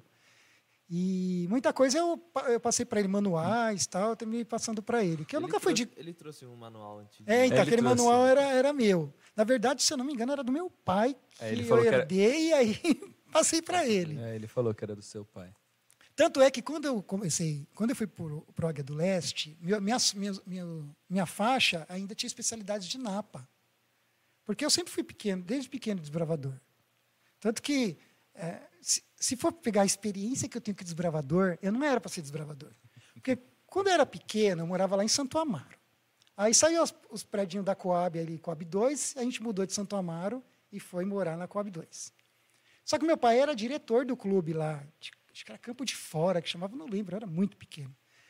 E aí, quando a gente veio para a Zona Leste, naquela época não tinha metrô, metrô ia só Ta- Tatuapé, Belém, se não me engano, então tinha, ônibus, era, é muito... Então a gente ia no sábado de manhã, assistia o culto, ficava o dia inteiro lá, e à noite a gente dormia num cubículo que era mais ou menos um espaço de dois por dois no fundo da igreja. Caramba. E tinha, só tinha um banheiro, a gente tomava banho na casa de uma irmã que morava perto da igreja, eu lembro disso. E dormia naquele espaço pequeno, porque meu pai tinha que fazer a reunião do clube no domingo de manhã. Então vocês moravam aqui e iam lá pro Capão para fazer o. Para o Capão para fazer a a reunião do do clube. clube. Então a gente, a gente fazia, o- ia para o culto, e saía no sábado bem cedo, ia para o culto, assistia o culto, ficava lá, JA, ele fazia a reunião do clube no sábado à tarde, JA, a gente ficava por lá, dormia lá nesse quartinho, que era muito pequeno, para ele fazer a reunião do clube, e aí no, no domingo, aí você sabe, né? Gente, não sei agora, que agora o pessoal é mais assim com horário, mas depois da reunião do clube, tinha reunião com, com o conselheiro, reunião com diretoria, a gente saía do clube Nossa. quatro, cinco da tarde. Aí voltava para casa. Então, a experiência, eu como criança, eu não curtia muito dormir num sábado à noite num É. cubículo de dois por dois, né? Só tinha um banheirinho lá que a gente podia usar. Não tinha nem cozinha, nada. E, era seu pai, sua mãe, E, isso, meu pai, minha mãe, eu e minhas duas irmãs. cinco pessoas. Cinco pessoas. nesse É, tanto que a gente colocava os dois colchões, praticamente já forrava todo o chão e a gente dormia ali. Caramba. O E aí- espaço de uma barraca. De... É, um espaço de uma Canadense. barraca canadense. A gente dormia ali e ele fazia a reunião do clube de manhã. Eu lembro que eu vi, eu gostava de ver o pessoal. Eu nunca gostei muito de Ordem Unida. Eu sou, minha história de desbravador, eu tenho Ordem Unida avançada, mas eu nunca fui fã. O Henry sabe disso, que eu nu- nunca fui fã. Depois eu conto outra história de Ordem Unida. E aí eu vi, só que eu vi o pessoal marchando. Meu pai sempre foi muito aquele cara disciplinado. Tanto que quando ele, ele fazia acampamento do clube, ele não deixava ninguém levar prato, talher, copinha, esses negócios tudo. É na natureza. ele ensinou o clube a comer de hashi, que é os palitinhos japonês. Você tinha que improvisar seu prato, entendeu? Não tinha negócio de levar pratinho, talherzinha. Era tudo no rústico. Eu lembro que quando a gente veio para eu não lembro se era o clube do Bonifácio, que nem era Guia do Leste ainda, a gente ia para um lugar que ficava perto, de, perto da estação de Jundiapeba. Então a gente descia em Jundiapeba, eu lembro que a gente caminhava, às vezes, muitas vezes à noite a gente caminhou, a gente acampava lá, mas era assim.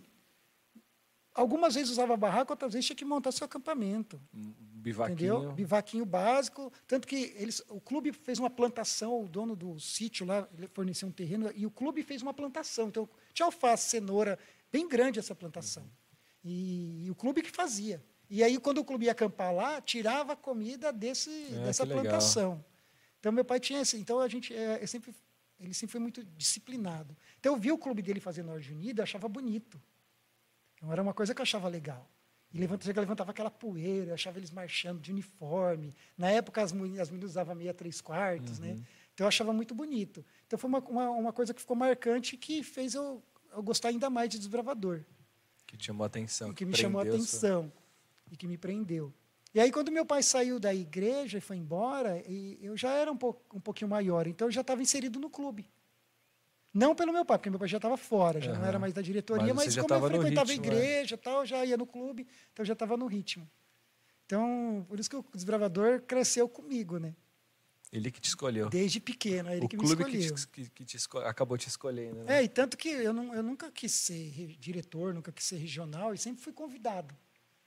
Nunca fiz campanha. Qualquer, É. Todos os diretores que foram meus diretores, eles sabem que na época dele. Eu nunca fiz campanha para eleição, campanha para ser regional. Não, eu falava, vamos para a reunião lá e o que eles decidirem está bem decidido. Se eles acharem que. Tanto que na minha primeira. Na minha segunda eleição para regional, teve algumas pessoas que falaram para mim assim: É, Charles, você não. Eu nunca fui de na associação. Eu, mesmo sendo regional. Eu ia quando tinha reunião, quando tinha algum interesse da região. Não ia na associação. Pessoas- algumas pessoas acham que para você se manter, Tem que ficar tem que estar lá na associação, né, conversando com o pastor, mostrando o seu trabalho. Eu falei, eu tenho que mostrar meu trabalho na região, não é na associação. É. A associação tem que saber que eu estou trabalhando, ponto. E aí, uma, umas- uma pessoa falou para mim assim, é, eleição, né? Você não vai na associação, a pessoa não sabe o que você está fazendo na sua região. Eu falei, mas quem elege são os diretores. Tanto que nem teve ele- eleição. Os diretores falaram, não, não tem que ter eleição. O, o nosso Continua. regional Charlie, ele continua. Tem alguém que pensa diferente aqui? Não. Já era. Continuei. Entendeu? E ficou nove anos. E eu fiquei lá uns bons anos lá, conheci bastante gente, fiz muita coisa lá na região. Eu gostava de fazer eventos. Na época É tinha legal. saúde, então fazia- a gente fazia um evento praticamente a cada dois, três meses. Tanto que a o pastor É. falava, pega leve, É, tá eu falando, não, a gente não tem gasto.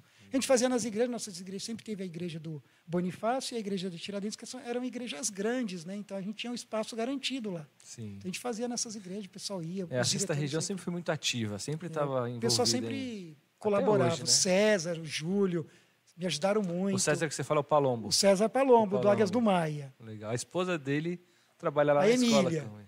Ela é coordenadora lá na escola. É, gente muito boa. Então, o Gente César, boa. o César tem aquele jeitão bronco, Mas é mas, mas sempre me ajudou muito. E prestava caixa de som, que ele mexe com música também, Aham. prestava para a região. Então, ele sempre me ajudou muito. O Márcio da Águia do Leste.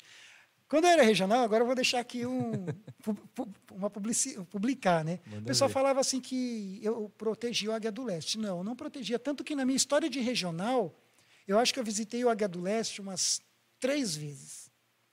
Eu nunca preguei no Águia do Leste no dia do Mundial dos Bravadores. Caramba. Nunca. Porque eu, eu achava que, primeiro, que eu achava que lá tinha, já tinha muito líder, tinha muito pastor, o pessoal quer pregar lá. E eu acho, eu acho que nessa época o regional tem que reforçar os clubes pequenos, É. que às vezes não tem tanto prestígio, mas que quando o coordenador vai lá, o regional vai lá, o distrital vai lá, ele se sente mais valorizado. Claro. Tanto que na minha história como regional, eu acho que eu preguei uma vez no Onyx, Que é cidade um Tiradentes, que era um clube grande e tal. É, né? E nunca preguei no Bonifácio. No Guepardo, eu acho que eu fiz uma investidura, porque eram clubes que tinham líderes É. abundantes, tinham, não, não, não tinha necessidade de eu estar lá. E aí nos, eu dava mais preferência para os clubes pequenos. É isso mesmo. Entendeu? Então não ia muito. não. O pessoal falava, mas a, é que a, nossa, regi- a nossa reunião regional era na igreja do Bonifácio. Então acho que tra- trazia essa falsa impressão. Mas eu ia muito pouco no Bonifácio. Porque o Águia do Leste sempre teve boa estrutura. Sim. Eu ia no Águia do Leste quando eu tinha que conversar com o Márcio. Que o Márcio é um cara nota 10. Mas às vezes ele se empolgava. Eu ia lá e falava, Márcio, não é assim. Porque eu sempre fui um cara muito. Quando eu estava na minha razão, Sim. eu ia até o final. Até o fim. E eu falava, Márcio, assim não. Desse jeito não. Aí ele, às, às vezes ele escutava, às vezes ele tentava dar, dar uma mediada, mas ia. Tanto é que uma vez eu fui num curso de líder do Onix. Tanto que tem algumas pessoas do Onix que não são muito, muito meus fãs. Porque fizeram o curso e tal. Muito bom o curso. Só que foram fazer uma caminhada, queria fazer uma caminhada que 17 quilômetros que pede no curso de, de líder. É, eu tô por fora um pouco do, É, do eu não currículo. lembro, estou meio velho, então. Mudou bastante coisa também. É, deu uma mudou atualizada. bastante coisa, é. mas tinha uma caminhada lá. Só que nesse dia, no dia da caminhada choveu muito. E aí foi um pessoal lá, eu não vou nem citar o nome, mas foi um pessoal lá e foi fazer uma, umas provas lá. Até participei de algumas. Né? Mas teve, tinha uma prova lá que ele tinha que subir na árvore e estava com aquela amarra, com aquele nó de alpinista. Sabe? Oito. Não falso, aquele que você dá um toque e Ah, desmancha. salteador. Salteador. Isso. De salteador. Só que eu percebi que estava mal feito. Não é que estava mal feito, estava chovendo muito, a corda estava muito sopada e estava escorregando. Aí eu falei para o cara, ó, não vou deixar ninguém passar. Sobe você. Na hora que ele subiu, a nota desatou. Aí eu falei, ó, ninguém vai passar por aqui. E estava chovendo muito, é, relampejando muito. Aí chegou num determinado ponto do caminho, eu falei, pessoal, é melhor voltar. Está chovendo muito, a caminhada não está sendo proveitosa porque a gente está andando só. E eu, eu sempre pensei assim, que a caminhada não é andar só. Sim. A caminhada você tem que aprender alguma coisa. Então você tem que observar a natureza, fazer anotações, ver o que você aprendeu com aquilo, claro, fazer algumas provas. Então tem, tem, tem alguns requisitos Tem que todo um contexto. um né, contexto. caminhada. Aí chega num determinado momento e falei, gente, para a saúde e para a segurança de todo mundo, vou cancelar a caminhada vamos todo mundo voltar para o acampamento, vocês vão tomar seus banhos e a gente vai ficar protegido dessa chuva. Aí alguns não, não aprovaram muito eh, a minha decisão. Tanto que eu tive que me impor nesse dia. Eu falei, não, aqui tá- eu sou regional, eu represento a associação. Então, aqui quem dá a última palavra sou eu. E eu estou falando que esse requisito vocês não vão cumprir hoje. Eu me disponho como regional, marcar um dia com vocês, eu procuro um lugar. Se tiver que pagar alguma coisa, a gente paga. Mas eu levo vocês, vocês cumprem esse dia o requisito, mas hoje não. Então, alguns ficaram magoados É. comigo, entendeu? Mas, se alguém ficou magoado, eu peço desculpas, mas eu sempre procurei fazer dentro dos meus princípios. Sim. E o meu princípio é garantir a segurança, né, a qualidade daquele requisito. Exatamente. Tanto que o William, por exemplo, o William foi meu distrital todo o tempo que ele foi. que eu fiquei na, na, na- na região, região. praticamente todo o tempo. E na primeira pasta de líder dele, eu reprovei ele. Eu reprovei escudeiro. todos os meus distritais, inclusive o William. E na pasta de master, ele se investiu no ano seguinte, ele fez a pasta, se investiu líder. No ano seguinte, ele me vem com a pasta de master. Eu falei, não. Ah, mas a- o, é, a- o, o pré-requisito deixa eu me investir com um ano de líder já vira master. Eu falei, e daí? Quem, assi, quem dá assinatura aqui ainda sou eu. E eu acho que você ainda não é preparado para ser um líder master. Você precisa mais experiência. E aí, ele, tanto que na investidura ele chorou, abracei ele, consolei, falei, lembro. William, é para o seu bem. Porque ser, hoje ser líder é só ser líder. É, Mas é. na minha época, eu não sei, de repente está mudando. E eu oro para que realmente este- esteja mudando. Mas na minha época, ser líder era ser o líder. era aquele cara que todo mundo admirava. Era o cara que todo mundo achava que ele sabia de tudo, apesar da gente não saber de nada. Exatamente. Mas a gente tinha que saber de tudo um pouco. Tinha um respeito Um diferente. respeito né? diferente, isso. Tanto que era poucos líderes que tinha, líder investido mesmo, eram poucos. Então, eu sempre exigi isso. Tanto que a Suzy foi minha distrital, reprovei ela. Eu lembro dessa. Ah, quem mais? O Lobato, reprovei. O Lobato era conhecido na região. de e foi regional depois. Foi regional depois, eu reprovei ele, a pasta de líder dele. Então, eu sempre agi pelo, pautado pelo que eu achava que era certo. E o William, eu falei, William, você não vai se vestir esse ano. Nossa, eu pensei que ele ia brigar comigo, acabar a amizade. Não, a gente é amigo até hoje, graças a Deus, mas Agora ele está em outra cidade, outra associação. é, ele está ele tá na... na- Em Itaquá, né? é, não, ele está em Ferraz. Na Ah, verdade, ele Ferraz. sempre morou em Ferraz. Ah, é? É, ele sempre- os pais dele moram em Ferraz. É bem ele na divisa ali. É que ele frequentava a igreja do lado de cá, então era da Paulista Ah, Leste. entendi. E agora ele está frequentando a igreja dos pais dele, que é, é Ferraz lá. Ah, então entra em outra associação. Mas, ó, tem uma história com o Ilha. Olha só como que a gente vai fazer. E já era regional. A gente foi para um curso de líderes. Eu acho que era um curso de líderes lá em Pastor Paulo Fernandes já. Aqui no interior. Analândia? Não sei se acho que era Analândia. Analândia. Analândia. Do Ana- lago, Não, que tinha o lago. não, não era. Era no outro lugar, aqui no Itaipava. Ita... Itaipava. ah, não, foi em... Não, ali perto de Sorocaba. Isso. Ai, como que é o nome? Eu não vou lembrar o nome. E aí o que acontece? Olha, quando a gente vai fazer coisa errada, as coisas não dão certo, né? Falei pro pastor assim, ó, a gente vai comprar Araçoiaba da Serra. Araçoiaba da Serra, acho que Isso. era isso. Aí eu falei, a gente falou assim, vamos fazer um churrasco, vamos queimar uma... Olha só o pensamento. Eu já era regional, tá? Você vê que às vezes a gente ainda tem algumas coisas Mas teve apoio, tá? Teve apoio. Vamos fazer um churrasco quando o pessoal for... A gente, o pessoal passou as barracas, se deitar, a gente vai aqui na, par- na parte de trás, a gente, vamos queimar uma carninha aqui, só nós tal? Vamos. Fizemos um rateio. E foi até o pessoal lá da, da quarta região, na época também foi. E a gente foi, saímos no sábado à noite, depois do pôr do sol, né? Depois do. Já era umas oito e pouco da noite. A gente foi para a cidade fazer as A compras. compra. Só que acontece, eu estava com o, carro da empresa. E eu passei por uma pedra que furou o tanque de combustível do meu carro. Castigo. Castigo, É o né? castigo divino. ó. Castigo divino. E aí eu, o, o, o carro do pessoal da quarta região estava atrás e me deu um toque. Falou, ó, tá vazando alguma coisa no seu carro. E quando eu fui ver, Nossa. tinha feito um buraco enorme. Cabia uns dois dedos assim, ó, no Nossa. buraco, no tanque do carro. O tanque estava cheio e começou a vazar. Aí eu falei para ele, aqui no- no- na terra não adianta Lascou. nada, né? Vamos para a cidade ver se a gente compra um super bonder, um durepox, alguma coisa, né? Aí chegamos na cidade. Chegamos na cidade, o pessoal que ia com a gente abandonou a gente. Aí ficou só eu e o William, todo mundo sumiu. Aí eu falei, não, William, vamos atrás de um, de um extra, comprar um, um durepox, né? Aí beleza. Vamos lá, compramos um durepox, É colocamos. de plástico, né, o tanque, né? É, não, é de. é- é- é- Era alumínio? não, é um alumínio. É tipo um, alumínio. um- um metal. Aí colocamos o Durepox, está voltando, e o Durepox soltou. Eu vi que o, o ponteiro começou a fazer muito rápido assim do combustível. Falei, William, acho que está vazando de novo. Aí paramos num posto.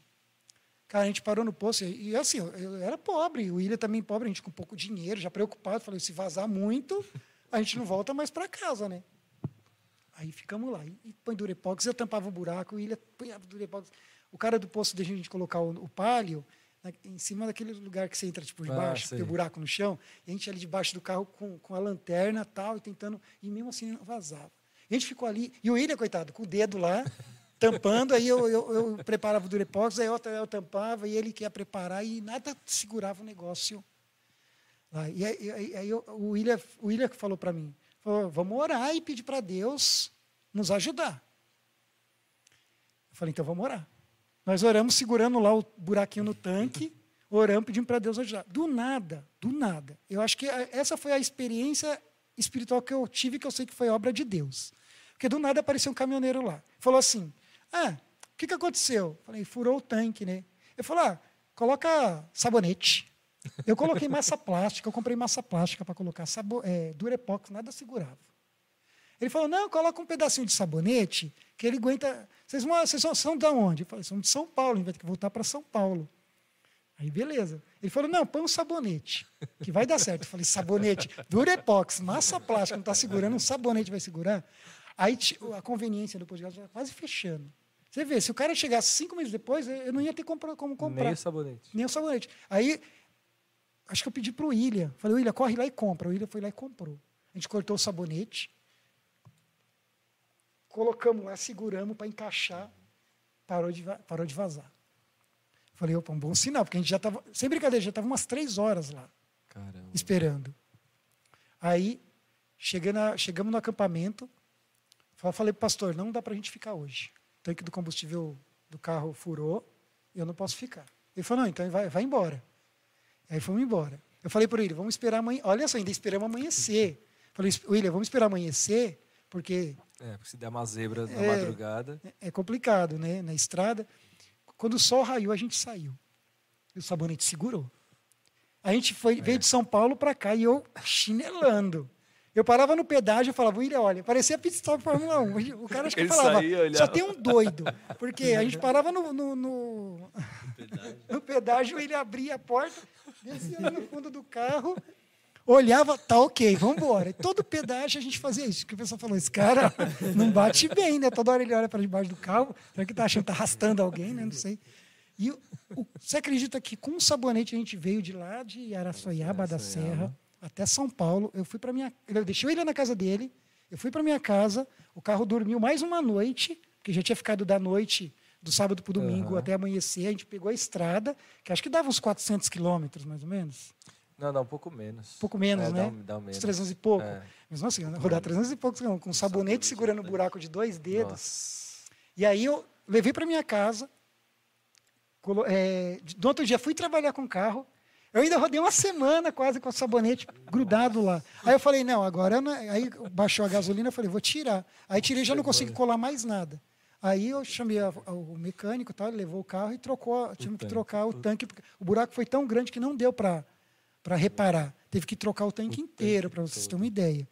Então, assim, eu, eu acho que foi ali foi providência de ah, Deus mesmo. Certeza. E o William estava comigo. E a sabedoria do caminhoneiro, né? Meu? E a sabedoria do caminhoneiro, mas que ele foi enviado né, por cara? Deus. Porque eu, até hoje, se você fala assim, como que era a fisionomia dele? Eu não lembro. De onde ele veio? Eu não sei. Só sei que apareceu esse cara e falou: põe um pedaço de sabonete aí. Onde você vai imaginar um pedaço de sabonete vai tampar? Um sabonete num posto de conveniência. É, de, de... Em um posto de conveniência na estrada, na né? Estrada. Então, assim. E o William, assim, o William sempre foi um companheiro. É, o William. Só e quando eu brigava, eu brigava com ele. Porque ele, o William era meio sossegado. Agora ele está mais ativo, mas ele no começo ele era meio sossegadão. Eu falava, William, não pode ser assim, tem que ser rápido, tem que ser ágil. Aí quando ele, às vezes discutia, eu falava assim para ele, você está demitido do cargo. Só que ele levava a sério. Aí a mulher dele me ligava, ô oh, Charlie, o William está triste aqui, o William está chateado dá uma chance para ele. Eu falei, não, mas eu não mandei assim de verdade, né? Só para ver se ele, se ele acorda. Mas ele levava a sério. Mas o William foi um cara que me ajudou muito quando eu fui regional. Ele me deu muito apoio. E até ah, hoje ele é amigo meu. Às vezes eu tenho alguns problemas, eu mando mensagem para ele, ele me dá uns conselhos, às vezes ele me manda mensagem. Também é, é um cara que. É, é, é um, um, segundo irmão, é igual o Henrique. Hum comigo, entendeu? O Henry é um cara que eu confio 200%, apesar dele me difamar por aí, né? Mas é, é um cara que... falou que... do Henry, ó. Ele falou aqui, ó. Mano, conta quando pegamos emprestado as estacas da prefeitura para fazer cerca de Campuri. a gente era do Sol do Horizonte. Sol do Horizonte era um clube... A gente tinha uma, uma galerinha boa no clube, mas a maioria do pessoal era pobre, pobre pouco poder aquisitivo. Então a gente precisava fazer o quê? A regra era que tinha que cercar a área de acampamento, a área de cozinha. Uhum. A gente não tinha dinheiro para comprar madeira. Pra você ter uma ideia, nosso primeiro, nosso primeiro portal foi uma trave. Era assim, assim, duas puxando aqui para não tombar. Era esse, esse é o nosso portal. E como o Gilson era um, um pai de um desbravador, ele era marceneiro, ele mandou fazer um de madeira, uma, uma, uma placa de madeira escrito Sol do Horizonte, tal, Santa Região, a PL. E estava construindo a Jaco Pêssego, né, que eu, mora, eu morava ali, minha mãe mora ali perto do, do Asilo dos Velhos, ali na Coab 2. Então a gente ia para a igreja da Carmozina, a gente atravessava a Jaco Pêssego, que não existia ainda, era só uma obra. E lá tinha as, as estacas de marcação. Aí um dia eu Henry voltando do clube, né, da igreja, de noite, falando assim, essas estacas aqui, né? Poxa, dá certinho para altura, tudo certinho para a gente. E aí a gente teve a grande ideia de arrancar, arrancar um monte de estaca lá da, Da marcação. Da, da marcação da obra. da- eu não sei nem se os caras tiveram que refazer. Pensei que é meio torta, aí tá explicado. É, se a Jaco pegou hoje é meio torta, a responsabilidade é minha e do Henry. A gente foi lá, pegamos muita, muita estaca, levamos para casa, depois levamos para o clube, e a gente usou essas estacas, furamos para passar a corda e usamos como a estaca para demarcar a área do, do- de, do- de acampamento do clube e da cozinha. Tá bom, é imposto. É parte do A gente imposto, chegou a é. pintar, a gente não tinha dinheiro para comprar a bandeira do Brasil. A gente pintou a bandeira do Brasil. ele- Tanto que a nossa bandeira do Brasil não era frente e verso, É só de uma. era só vé- frente. Ele falou que a bandeira nem mexia quando você A gente usou aquela tinta de tecido dura mesmo. Tanto que quando secou, a bandeira ficou assim, ó. Ela não fala. A bandeira ficou no alto assim e ficava assim dura. Quando batia muito vento, ela fazia assim. Aí batia outro vento, mas ela não tinha, não tinha caimento, ela era dura. Tipo a bandeira na lua, né? Tipo a bandeira na lua, bem perfeito o exemplo. Por quê? Porque a gente, a gente fez a nossa bandeira. A bandeira de unidade é a mesma coisa, a gente pintou. Nós mesmos pintamos. Ai, da hora. Então, e eu- mesmo depois que a gente comprou os bandeirinhos, a gente pintou também. E a primeira camiseta do clube, a gente mandou fazer com o primo do Henrique, a gente não pagou até hoje. É. O Henrique, não, mas não o Henrique falou que ia também. pagar. Ele falou que ia pagar o primo dele e até hoje ele não pagou. Ele chamava. Sírio, Sírio, o primo dele, acho que era Sírio o nome dele. Ele desenhava, né? Ele- e aí a gente assistiu, eu assisti aquele Karate Kid. Aham. E tinha um desenho que era uma árvore com um pôr do sol atrás. Um bonsaizinho, né? Um Com- bonsai. E pôr do aí sol. teve a sol do horizonte, Oh. vamos fazer esse desenho. E aí fomos comprar um monte de camiseta Ering e pedimos para o Sírio fazer o, O desenho. o desenho, mas não era ni, num quadro de silk. A gente fez em raio-x de hospital. É, ele falou. E aí a gente foi pintar aquelas camisetas. Mas ficou assim uma coisa, coisa mais linda do mundo. Será que não existe ainda uma dessa? Eu acho que cara? não existe mais, não sei. Se existir é relíquia. tempo, né? Faz muito tempo. E aí a gente foi para o Campuri usando essas camisetas, tudo a gente usava essas camisetas. Camisa horrível, mas Mas isso era o que? Era década de 80? Não, acho que já era Começo 90. 90. 90. 90 e, É, 90 e pouco. e pouco. 94, Noven- Por aí, 96. 92, eu acho. É, quando eu entrei no eu entrei É, nessa 92. época, 92. Então, mas era diferente essa época. A galera não se importava muito com isso. Porque não, era fácil fazer camiseta. Não tinha hoje essa facilidade. Não, era caro. tem E era caro, loja, né? E era caro mandar fazer. Porque eu lembro que o do meu. Eu era do Eldorado nessa época. E a gente foi.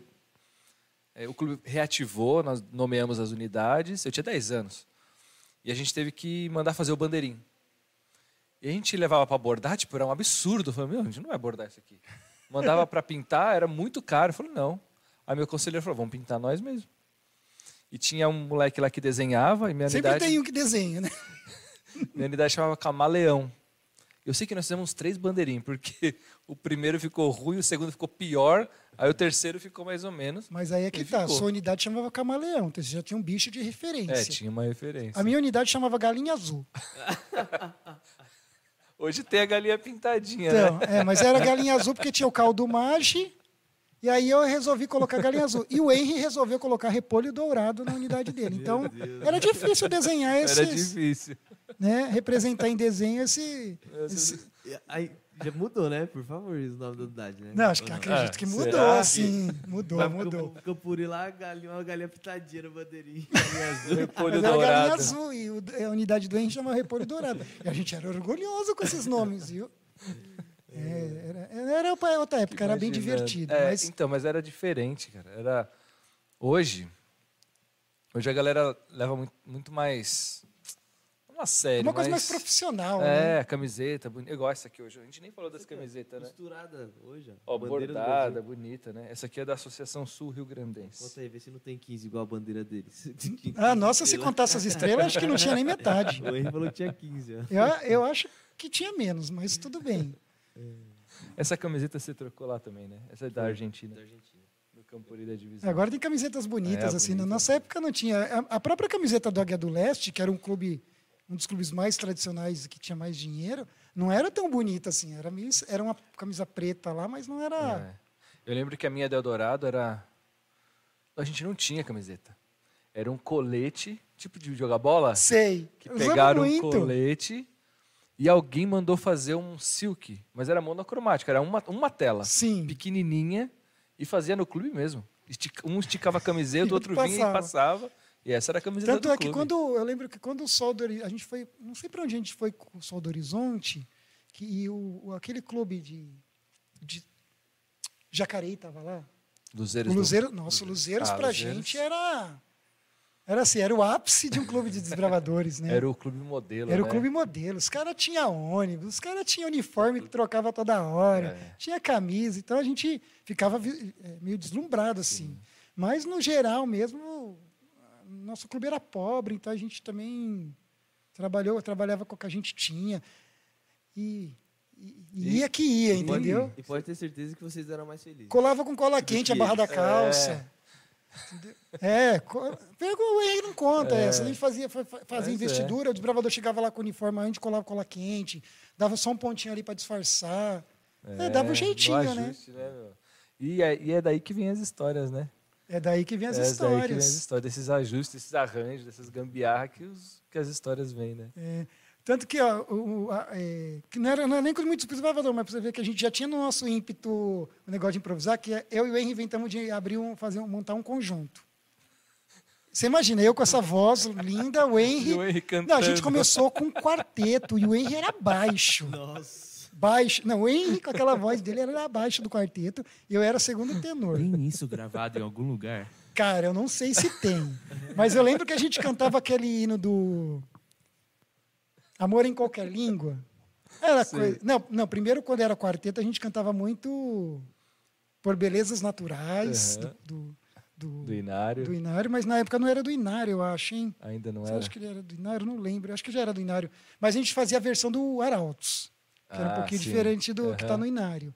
E aí o Henry fazia o, o baixo. Era um. Se a gente, se a gente colocar hoje, a gente dá risada. E e aí, depois que a gente terminou o quarteto, a gente inventou de transformar o quarteto num conjunto. E o conjunto chamava Arte e Louvor. A gente foi cantar, nossa, a gente inventou de fazer uniforme. A gente não tinha dinheiro. E a gente fez um, um, uma calça vinho com uma camisa meio bege. E o tecido, o tecido da camisa parecia tipo pano de chão. Quando, deu, quando a costureira foi costurar, ficou tudo torto. Ficou uma beleza. Depois da primeira lavada, a camiseta praticamente derreteu. E a gente foi fazer a primeira apresentação na igreja da Carmosina.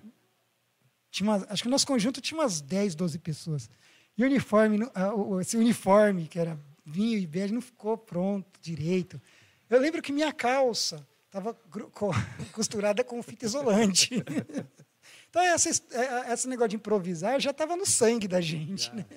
Não tinha muito para onde correr. Está no sangue do desbravador. A gente já improvisava ah, tudo. Sempre. E aí, o Henry também, foi, fomos tudo remendado lá na frente. Assim, a parte da frente até que estava bonita, mas na parte de trás não podia mexer muito, que se mexesse, a uniforme desmontava, desmontava né? Mas era bem legal essa fase aí. É grande, ó, E o, né, o nosso conjunto era o pessoal do clube também, né? Uhum. Os conselheiros, tinha alguns é, desbravadores, todo mundo do clube. Mas não era vinculado ao clube, né? Mas uhum. a gente fazia oh. paralelo. Acho que o Gilson tem a foto do conjunto com uniforme cor de água de salsicha. Não, não, era muito feio. Era assim, é que o Henry ele tinha uma certa influência com, com a. O Henry tinha uma certa influência com a, a mãe e o pai da Darlene, que era o pessoal que costurava, é. que fazia. Porque a Darlene era um meio uma paquerinha dele, entendeu? É. Então, ele, eles que decidiam. Envolvido. Eles que decidiam lá, era a nata da decisão. É, e compraram os tecidos lá. Eu falei, esse tecido aqui não é bom, mas era o que o dinheiro dava para comprar. Mas se... Gente, pensa num, num, conjunto que cantou com medo do, do, da roupa se desmontar lá, a gente ficar. Porque foi triste. Mas graças ao Henry também. Que eu falei, vamos cantar todo mundo de terno preto, as mulheres de, de vestido, tá tudo bom. Não, vamos, vamos, fazer uniforme. Que na, na época o como que é aquele conjunto que cantava Amor em Qualquer Língua? Tava, tava em cima, né? Não é do Prisma, né? É Prisma. Prisma, Prisma, né? Brasil. Prisma. E aí tava, eles usavam uniforme, era tudo muito. Ele quis fazer. Mulherada tinha aquele terninho. Isso, né? era, só que eles tinham dinheiro, a gente não, né? Então, o que deu para fazer. Mas, olha, era, era, era algo que nós parecia um hot dog, assim, porque a, a calça era da cor de uma salsicha mesmo, né? O Henry consegue essa foto, meu. É, Era, de era... Mas graças ao Henry, esses vexames ele não conta que a gente passou. Entendeu? Ó, ele falou que ainda cantou fora da igreja, hein? Ele foi cantar num monte de igreja. É, depois a gente deu uma melhorada, uma arrumada no uniforme e cantava na igreja com aquele uniforme velho caindo nos pedaços. mas só a gente que estava usando sabia como que era, entendeu? E é assim, o- e can- e- não, o pior é o que o Henrique que arrumava para a gente cantar nessas outras igrejas. E a gente tinha que ir, ia, né?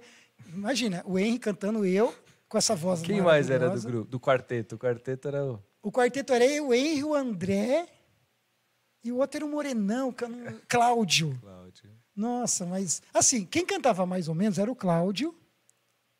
Que segurava o. Não, quarteto. mais ou menos, mais ou menos também. Aí o Henry forçava no baixo, eu desafinava no segundo tenor. Eu era segundo, era primeiro, acho que era primeiro, né? Nossa, a primeira é mais difícil ainda. hein? Então, e aí o André era segundo e o Cláudio fazia o, O barítono. o barítono. Mas assim, acho que coitados, os irmãos da igreja, eles sofriam na nossa mão, porque a gente cantava quase todo sábado, a gente estava lá cantando. Ah, Eles apoiavam, pô, era da, da casa, né? É, deve ser por isso. Acho que eles saturavam a gente por causa disso. Acho que eles falavam, esses meninos, principalmente aqueles dois ali, são tão meio, tor, meio, desorientados. Se a gente não- apoiar eles, vão terminar fazendo bagunça em outros cantos, né? E eles apoiavam muito.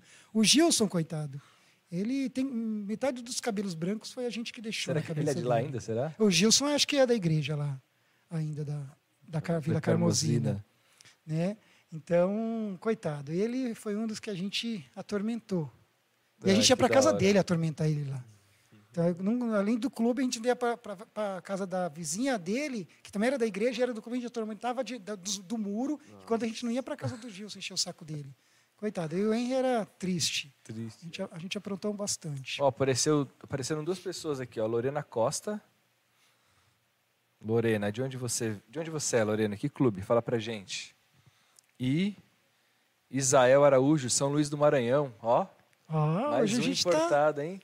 tá com bastante gente, Que maravilha. esse Brasilzão aí. Seja bem-vindo. Ó, o Ó, Henry tem um de Brasília aí, ó. Brasília. Ó, Clube Francisco Oliveira. Guerreiros, a placa. Clube Grandes Guerreiros. Da Plaque, Francisco Brasília. Oliveira. Que legal. Da hora. Caramba, três estados diferentes hoje. E a Lorena de BH, Clube Gênesis, Ó, legal, hein? de Belo. Horizonte. Que legal. Top. Legal. Compartilha com a galera do seu clube aí. Tem um podcast só para vocês sobre Bom. desbravador. O clube do Israel é clube A- Agape, Ágape. Ágape. Nossa, de São Luís do Maranhão. E o, o Henry falou que o Gilson tá na igreja de Itaquera. Ah, tá na igreja de Itaquera, né? É, a família dele, Legal. parte era da igreja da Carmozina e parte era É de Itaquera. também, então né? também tá tudo do lado ali, igreja, igrejas co-irmãs, né? É. Mas a igreja da Carmozina, tanto que quando eu fui pro meu primeiro Campuri, se você for na Carmozina, eu não sei se ainda é, que faz muitos, muitos anos que eu não vou na Carmozina, mas a parte dos vidros de baixo dali da Carmozina, que a igreja agora é em cima, né? É. E a parte de baixo, aqueles vidros, foi todo eu que coloquei. Ah, então que eu tinha que pagar o meu campuri e eu não tinha dinheiro. Aí eu, eu, eu falei para o primeiro ancião na época, falei, ó, você precisa colocar os vidros. Eu coloco os vidros, vocês compram os vidros e a, e a massa, eu coloco os vidros e vocês me dão dinheiro para ir para o campuri. Eu fui lá e passei a semana Aí, inteira, ó. coloquei os vidros todos do, da parte de baixo, foi tudo eu que coloquei, para É poder ir para o campuri. Porque não tinha dinheiro, né? É. Então vamos trabalhar para conseguir. tem um salão ali? Isso, onde é o salão, acho que tem umas salas ali, tem o banheiro. Ali, aqueles vidros ali, foi tudo eu que coloquei. Aí tá pago. Tá pago o meu campo, foi É, pago o meu mas- Campuri com o dinheiro da Carmozina me ajudando. Desbravador faz qualquer coisa, né? Faz. Pra ir num campuri. Tem uma outra história que o Henry conta, que, foi, que ele conta que foi pro. que, que foi de supetão para o acampamento do Sol do Horizonte. Não sei se ele já contou. Não sei, vamos Pra ver. vocês. Conta aí, vamos ver se eu, Foi assim, eu ó. lembro. O Sol do Horizonte ia fazer o primeiro acampamento na, no sítio do Lima, que ficava lá em Minas Gerais. Nossa, nós já acampamos no sítio do Lima. Já é muito No legal o sítio daqui. dele. E aí a gente foi, era o primeiro acampamento. Só que durante a semana estava tudo certo para eu e o Henry ir. A gente era da diretoria. Tudo certo, tal. Só que a gente fez uma coisa errada. Não vou contar aqui para não ficar ruim para o Henry, mais ruim para o Henry. E aí o diretor falou: Porque, porque por conta disso que vocês fizeram, vocês dois não vão para o Campuri, para o acampamento do clube. Aí já fiquei chateado, né? Porque a vida do desbravador é É acampamento. acampamento. Você vai, e o primeiro acampamento do clube. Aí passou um dia, dois, no meio da semana, eu fui na casa do diretor. Fui lá, conversei com ele, falei, ó, ô Sérgio, desculpa. Eu já pedi desculpa para as pessoas envolvidas. Libera, me libera para ir para o acampamento, né? Que eu quero muito ir. A gente trabalhou muito para ir, para fazer esse acampamento acontecer. Aí ele falou, não, tá. No primeiro momento ele falou não, e aí ele falou, não, tudo bem, pode ir. Só que o Henry não foi conversar com o diretor, pedir uma desculpa, até porque o Henry trabalhava. Ele estava trabalhando, nessa época não estava trabalhando. E aí, chegou no dia. Sexta, foi uma sexta-feira à tarde. O, o ônibus encostou, tal, eu levei minha mala, todo mundo, o clube todo lá, a gente começou a carregar ônibus, daqui a pouco chegou o Henry, do trabalho. Ele foi despedir do pessoal. E aí todo mundo ficou chateado. Até as pessoas que estavam envolvidas nesse problema ficaram com dó. E chamaram o diretor e falaram: libera o Henry para ir. Deixa ele ir, deixa ele ir, deixa ele ir, deixa ele ir. E ele: não, não, não. E na hora que a gente estava saindo, ele falou: tá bom, você quer ir, vai. Mas você vai poder ir assim, com a roupa do corpo? Ele falou: vou agora. Só ligamos para a mãe dele, avisamos, ele entrou no onde você foi, com a roupa do Do corpo. jeito que tava. Do jeito que estava. Aí eu tive que emprestar roupa minha para ele. ele foi na... Aí a gente passou na cidade, ele comprou uma ou duas roupas de baixo e um short lá, e o resto a gente foi emprestando para ele. Eu, André, tinha o pessoal lá que, que servia, né? A gente era tudo magricelo na época, né? não era gordo assim, né? fortinho. Então, servia. E a gente se, foi- se dividiu as, as roupas lá, bermuda, camiseta, fomos revezando Nossa, lá. loucão. A gente E, sempre foi e doido, fomos, né? e ele foi por cima da, em cima da bucha, assim, corajoso, Com a roupa do com trabalho. a roupa do trabalho. Mas ele foi. Desbravador é assim, topa qualquer coisa. É. da hora. E teve uma vez, nós falando de sítio do Lima, teve uma vez que a gente foi para o acampamento de carnaval. Esse o Henry não estava. Lá também. Lá também no sítio do Lima. O- A Carmosina fez hein, a- o, o retiro de carnaval lá no sítio do Lima. Eu ia, eu ia mas nessa época eu estava trabalhando. Então, o pessoal foi na sexta de manhã, com o ônibus lá, com a igreja, e eu só podia ir na sexta-noite. Aí eu lembro que eu combinei com o André e com o Levi, eu acho. Que eram dois amigos que também trabalhavam, tinham suas dificuldades. Resumindo, só podiam ir à tarde. Então, a gente ia de ônibus de linha até a cidade lá de perto de Pouso Alegre. Aí eu não lembro que cidade que. E acho que era Pouso Alegre mesmo. E lá, não, era perto de Pouso, era antes de Pouso Alegre. E aí um- alguém ia buscar a gente lá no, Na rodoviária. na rodoviária. Menino, quando a gente saiu de casa, eu saí de casa, estava começando a fechar o tempo. E assim, a gente, quando é moleque, a gente não anda com dinheiro. A gente só anda com o dinheiro da passagem. Sim. Até porque era o que a gente Era tem. tem. Aí peguei, lembro que eu peguei o Parque Dom, eu falei, vamos pegar o Parque Dom Pedro, que vai direto. E a gente desce lá no na, na radial e vai para Bresser, que o ônibus de, de linha saía da Bresser. A gente vai andando até a estação Bresser, pega o ônibus de viagem. Já tinha comprado as passagens antes. Beleza, fomos. Chegou ali na Coab 1. Antes da Coab 1 começou a chover. Chover, chover, chover. Quando chegou ali na Coab 1, lá embaixo, onde tem aquela praça do Rotary, estava alagado. E o cara do ônibus foi resolver passar com o ônibus. Ficou. Ficou. Aí ele falou assim, o ônibus não estava muito cheio. Ele falou, ó, se tirar da posse, daqui da água, a gente. E eu quer- querendo, eu não ia perder. Porque se eu perdesse o ônibus, o, o o ônibus de viagem, Já eu não ia era. ter dinheiro para pagar comprar outra passagem. Eu ia perder o retiro espiritual. E eu não queria perder por nada. E foi eu, André o Levi. Descemos do ônibus, fizemos a volta, fomos lá para trás do ônibus, fomos empurrar o ônibus. Nossa, não. A água até a cintura. E a gente foi empurrar o ônibus. Empurramos o ônibus, tiramos da água. E quem falou que o ônibus pegava? E eu Nossa. torcendo para pegar, porque se manda pegar outro ônibus, de repente mandava pagar. É. Aí beleza, não pegou. Passou outro ônibus, a gente pegou, o cara deixou entrar por trás, não pagamos. Só que o ônibus ia para o terminal Penha. Putz. Aí, chegou no terminal, aí estavam conversando, né? E agora, vou pagar o metrô como, né? Não dá para passar por baixo. Os caras do metrô não deixam a gente passar por baixo. Aí tinha uma moça que ouviu a gente conversando, falando, vocês estão indo para onde? Falou, tá para o retiro espiritual, tá, mas o nosso ônibus atolou ali na, no, no alagamento, a gente teve que empurrar, mas... Tamo, enfim, estamos aqui, não tem dinheiro para pagar o metrô. Ela falou, ó, eu pago de vocês. Aí um. Mas estava tudo molhado.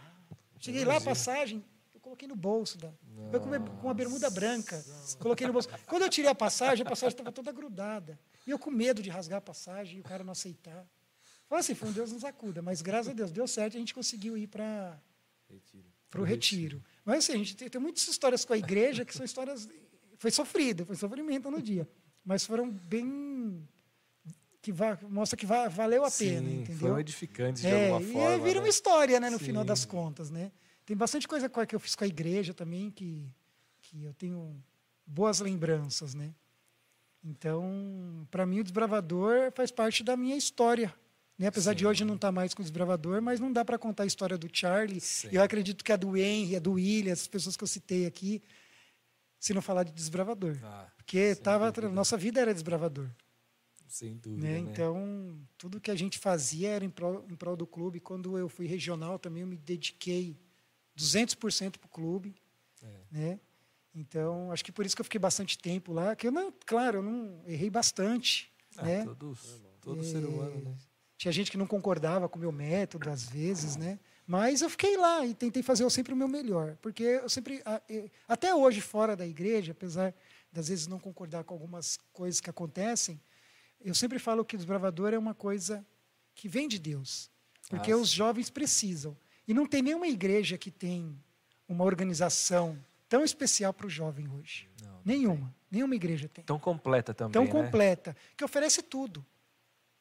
Oferece eh, desempenho físico, mental, espiritual, se- eh, incentiva o estudo, incentiva a, ao, Ajuda ao próximo. a próximo, a, a, eh, a se conhecer. Então, assim, o desbravador é, é história, tem histórias engraçadas, tem histórias bagunçadas, mas tudo serviu para trazer um contexto mo- eh, formar quem nós somos hoje. Eu acredito que eu falo por todos Sim, nós com aqui certeza. e para quem está nos ouvindo. Né? Com certeza. Então, assim, eu e o Henry aprontamos muito. Assim, coisas que não dá nem para falar num podcast desse, porque eles vão tirar o Henry da igreja, né? no caso, né? se pudesse. Mas a gente aprontou Vai bastante. pagar retroativo. É. É, vou- hoje eu não vou contar do, do, do, do pão doce, tá, Henrique? Que a gente comeu lá na igreja de Bonifácio. Mas uma outra oportunidade eu vou contar, tá? Eu vou- vai ser aos pouquinhos. Mas assim, eu o Henrique aprontou bastante. Coisa errada, fizemos coisa certa, mas tudo serviu para nos direcionar. E outra, no final das contas, os dois viraram líderes relevantes, né? Por onde Ah, passaram. espero que sim, né? Pô, espero ter sido relevante. claro. é, é Hoje assim, o Henry é coordenador, ele já foi coordenador no passado, Sim. voltou regional, hoje é coordenador de novo. Você foi muito tempo regional, Regional. com certeza foi relevante na vida É, de muita eu, gente. eu, eu fico feliz que ainda tem pessoas que me procuram. Sim. né? Teve um, recentemente, recentemente teve uma investidura, uma pessoa me, me convidou para ir. Assim, meu- minha saúde, às vezes tem dia que eu estou ótimo, tem dia que eu estou de cama. Entendi. Então, não dá para mim. Para é, se programar dia. assim. né? É. Então, é, eu fiquei muito feliz que a pessoa falou para mim, ela foi no meu escritório, falou, ó, você é um líder que eu admiro. Aí, ó. E é legal, Já valeu, não né? é pelo ego, mas eu fico feliz que meu trabalho serviu para ajudar alguém, para como um- um- uma espécie de bússola para orientar Sim, alguém. Eu fiquei feliz, certeza. né, que essa pessoa falou para mim isso. E eu espero ter sido boa influência para muitas outras pessoas aí, Ah, com desbravadores, né, que hoje eventualmente até são líderes e que ficaram sobre a minha liderança em algum momento, né? Ah, com certeza. Eu espero que tenha deixado boas recordações. Mas eu tenho uma dúvida aqui do começo da história. É, você falou que vocês moravam em Santo Amaro e vieram para o. Bonifácio, É, mas vocês iam no clube de lá. Isso. Isso. quer dizer que no Bonifácio não tinha clube não ainda. tinha clube ainda. Acho que nem tinha igreja do Bonifácio. Porque eu lembro que quando eu comecei no Bonifácio era tenda. E aí ah, teve aquela. tendas de conferência, Isso, né? era uma tenda de conferência que estava montada lá. E eu lembro que ir muito nas, na, que o, a, Alcides Campo Longo Uhum. Fazia aquelas palestras, ficava meses lá fazendo. E aí eu ia muito lá. E os cultos eram nessa tenda. E não tinha não era uma igreja, né? Não era uma igreja era uma formada. de não, na verdade, assim, antes da tenda, eu lembro vagamente que a gente se reu... que a igreja era, era num centro comunitário, um pouco mais acima de onde é a igreja do Bonifácio hoje. Tem um centro comunitário ali, atrás, do lado de uma escola. Era até um. É na rua de cima, é? Isso, na rua de cima. Então, então a igreja era ali. E aí depois compraram aquele terreno e montaram essa tenda. E aí a gente desceu da igreja, que nessa época, que era nesse centro comunitário. Era um, devia ser um grupo ainda, né? Era, Um era um- não sei se era grupo, era igreja, Igreja. era muito pequeno, mas meu pai já era diretor lá da diretoria do clube. Ah, já Eu lembro que a gente tinha lá. clube. Mas não era Águia do Leste. Não era Águia do ah, o Leste. Falou. Não era Águia do Você Leste. lembra o nome do clube? Putz, você lembra aí? Eu não sei se era Estrela d'Alva. Putz, o Henry falou da vez que Eu ele não veio. lembro. Eu era pequeno, né? Eu devia ter, sei lá, uns oito anos. Bom, Então, meu pai já era da diretoria desse clube. ah. E aí, eu lembro que tinha um, um outro, acho que era Dilson o nome dele, que ajudava. E aí, quando foi para a tenda, eu acho que já tinha clube, mas eu já não lembro muito. Né? Que faz Era muitos anos isso, né? Era muito pequeno também. Eu não era do clube. Eu sei que eu não era do clube porque eu não tinha idade ainda. E naquela época não tinha aventureiros. Né? Teve uma época que começaram com alguma coisa de abelhinhas, laboriosas, mãos ajudadoras, mas não ficou, não era uma coisa que nem é hoje, que tem os aventureiros que já está Estruturadinho. estruturado, feito, Né? né? É Estrela d'Alva. Estrela d'Alva, né? Então, e era, é, acho que era esse o nome. E meu pai era da diretoria. Então eu ia porque eu ele me levava. Minha mãe também era do clube, era da igreja. Minha mãe, eu lembro que era, acho que ela era das, da Adra, das Dorcas na época, né? E então ela ia também, ela era do clube também. E, e os dois iam para o clube e eu ia junto. Aí, então, seu início foi no Águia do Leste, no, do Estrela d'Alva, ou não? Não. Não? O meu primeiro clube foi o. Esse clube que eu encontrei o Henry, que era o Cometa Dourado. Cometa. Ah, o Henry falou também. Cometa O meu Dourado. primeiro clube que eu fui desbravador oficial era o Cometa Dourado. Será que existe ainda? Não, não existe. Era o Renato, o diretor, se eu não me engano, na época. E era num centro comunitário perto da casa da minha mãe. Que também era igreja, que chamava Grupo Primavera. Não era igreja, era um grupo, O chamava Grupo Grupo Primavera. O Grupo Primavera acabou, se fundiu com o Bonifácio. Ah, entendi. Entendeu? Todo Ah, mundo então que era do Bonifácio. Tanto que muita gente que é do Bonifácio hoje era do Grupo Primavera. Entendi. Que é o. Hoje que estão. no- Eu sei que Pessoal estão. mais velho, né? É, que é o a Célia, o Norberto, acho que eles estão lá, ainda no Bonifácio. Então você era do Cometa Dourado, aí depois quando juntou você Isso, foi aí pro... o Cometa Dourado acabou, e aí eu fui para o Águia do Leste. Aí já era Águia Aí do já Leste. era Águia do Leste. Aí do Águia do Leste eu fui para o Sol do Horizonte. Sol do Horizonte. Vila Carmozinho. Isso, para Vila Carmozina, Sol do Horizonte. E aí do Sol do Horizonte, aí a gente fundou o Sol do Horizonte, ficou bom, um bom tempo. Aí eu fui para. Depois saí do, do, do Sol do Horizonte, aí eu fui para alguns outros clubes. Né? Aí logo em seguida eu fui embora para o Japão. Tanto que eu, quando eu fui para o Japão, era do, do clube ali da.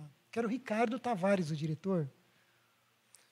O Falcão. não Falcão. Peregrino. Falcão Falcão Peregrino Peregrino. não era de, Gua- de, Itaque, de Guaianazes, que nem é hoje.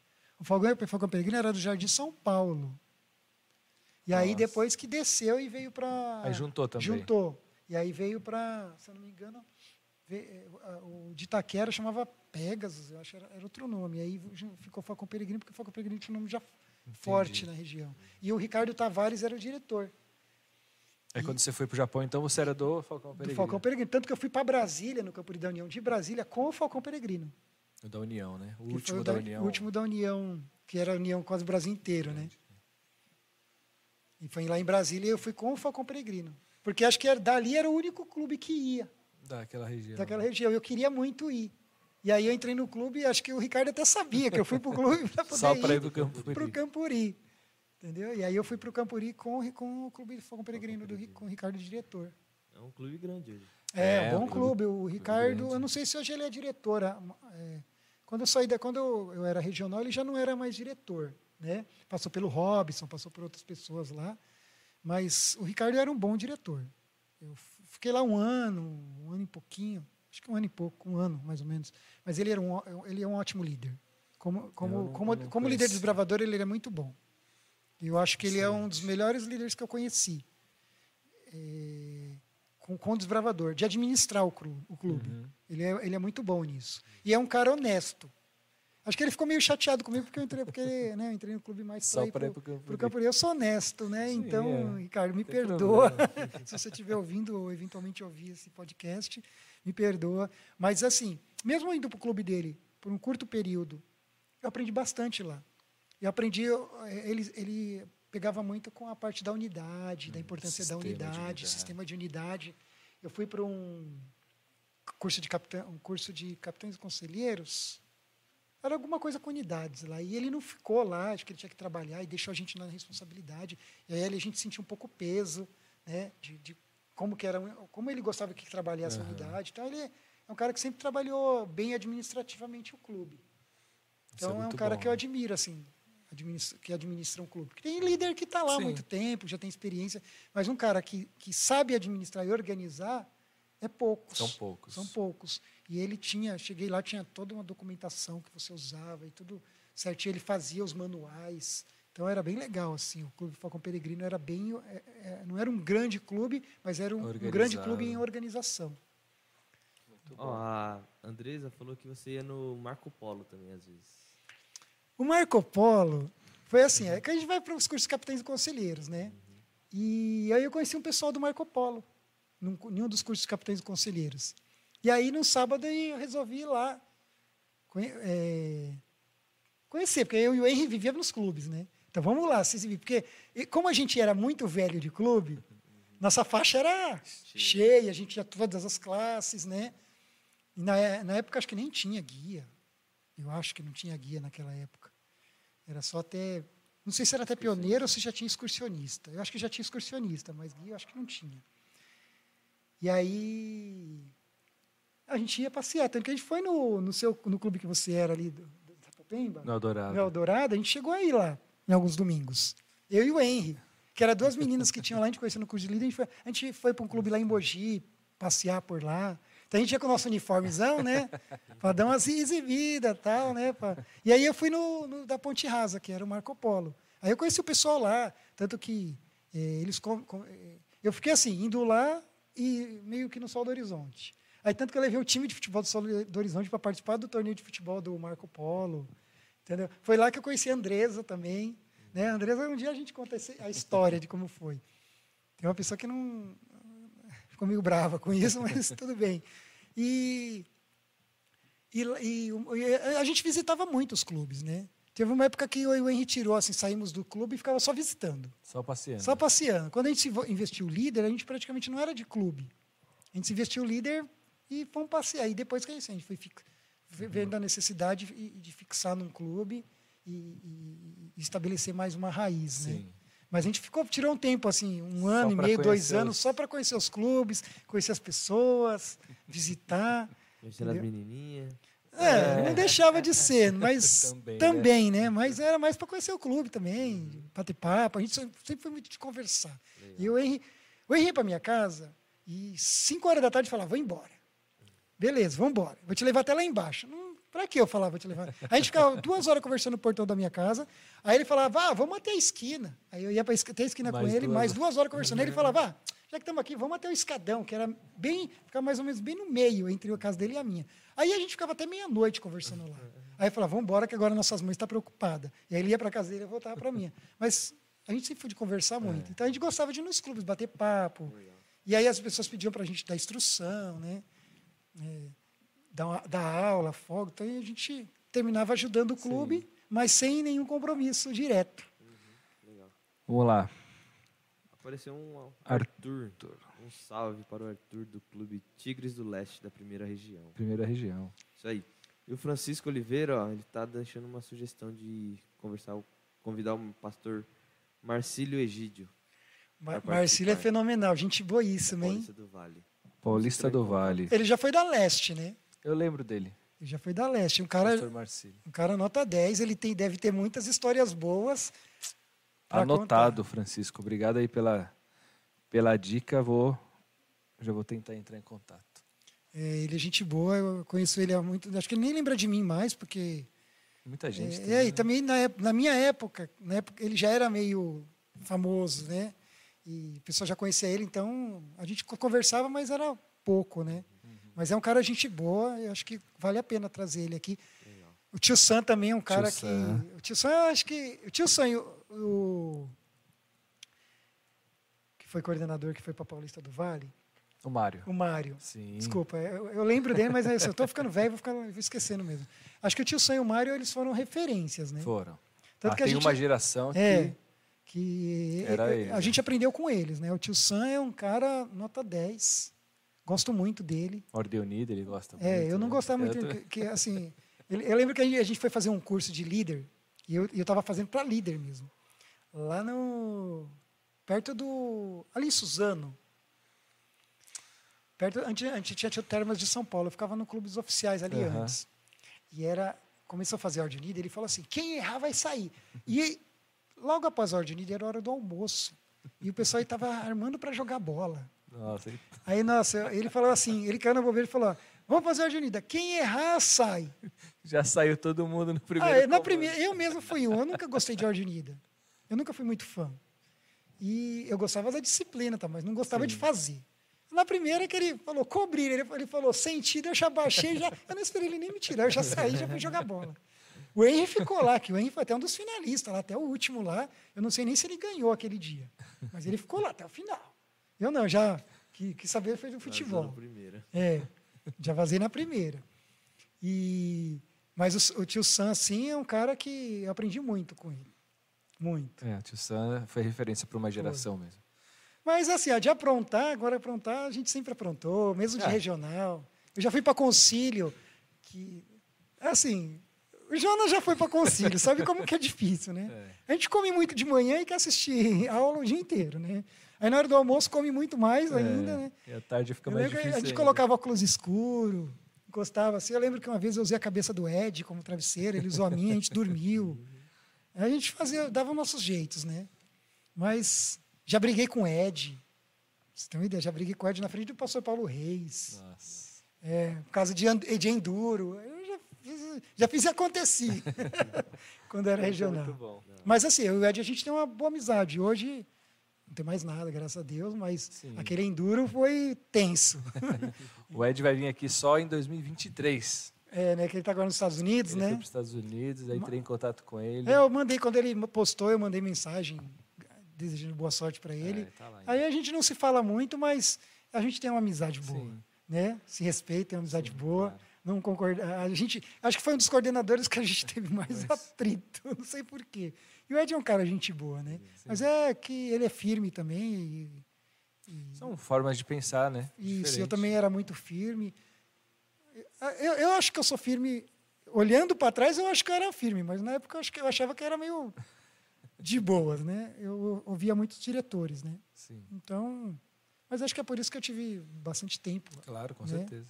E tem bastante gente que acho que me considera. Tanto que eu, depois de estar fora da igreja, eu fui levar minha enteada no Olimpori, ali no, no, no estádio ali do Franco, Fran- Morato?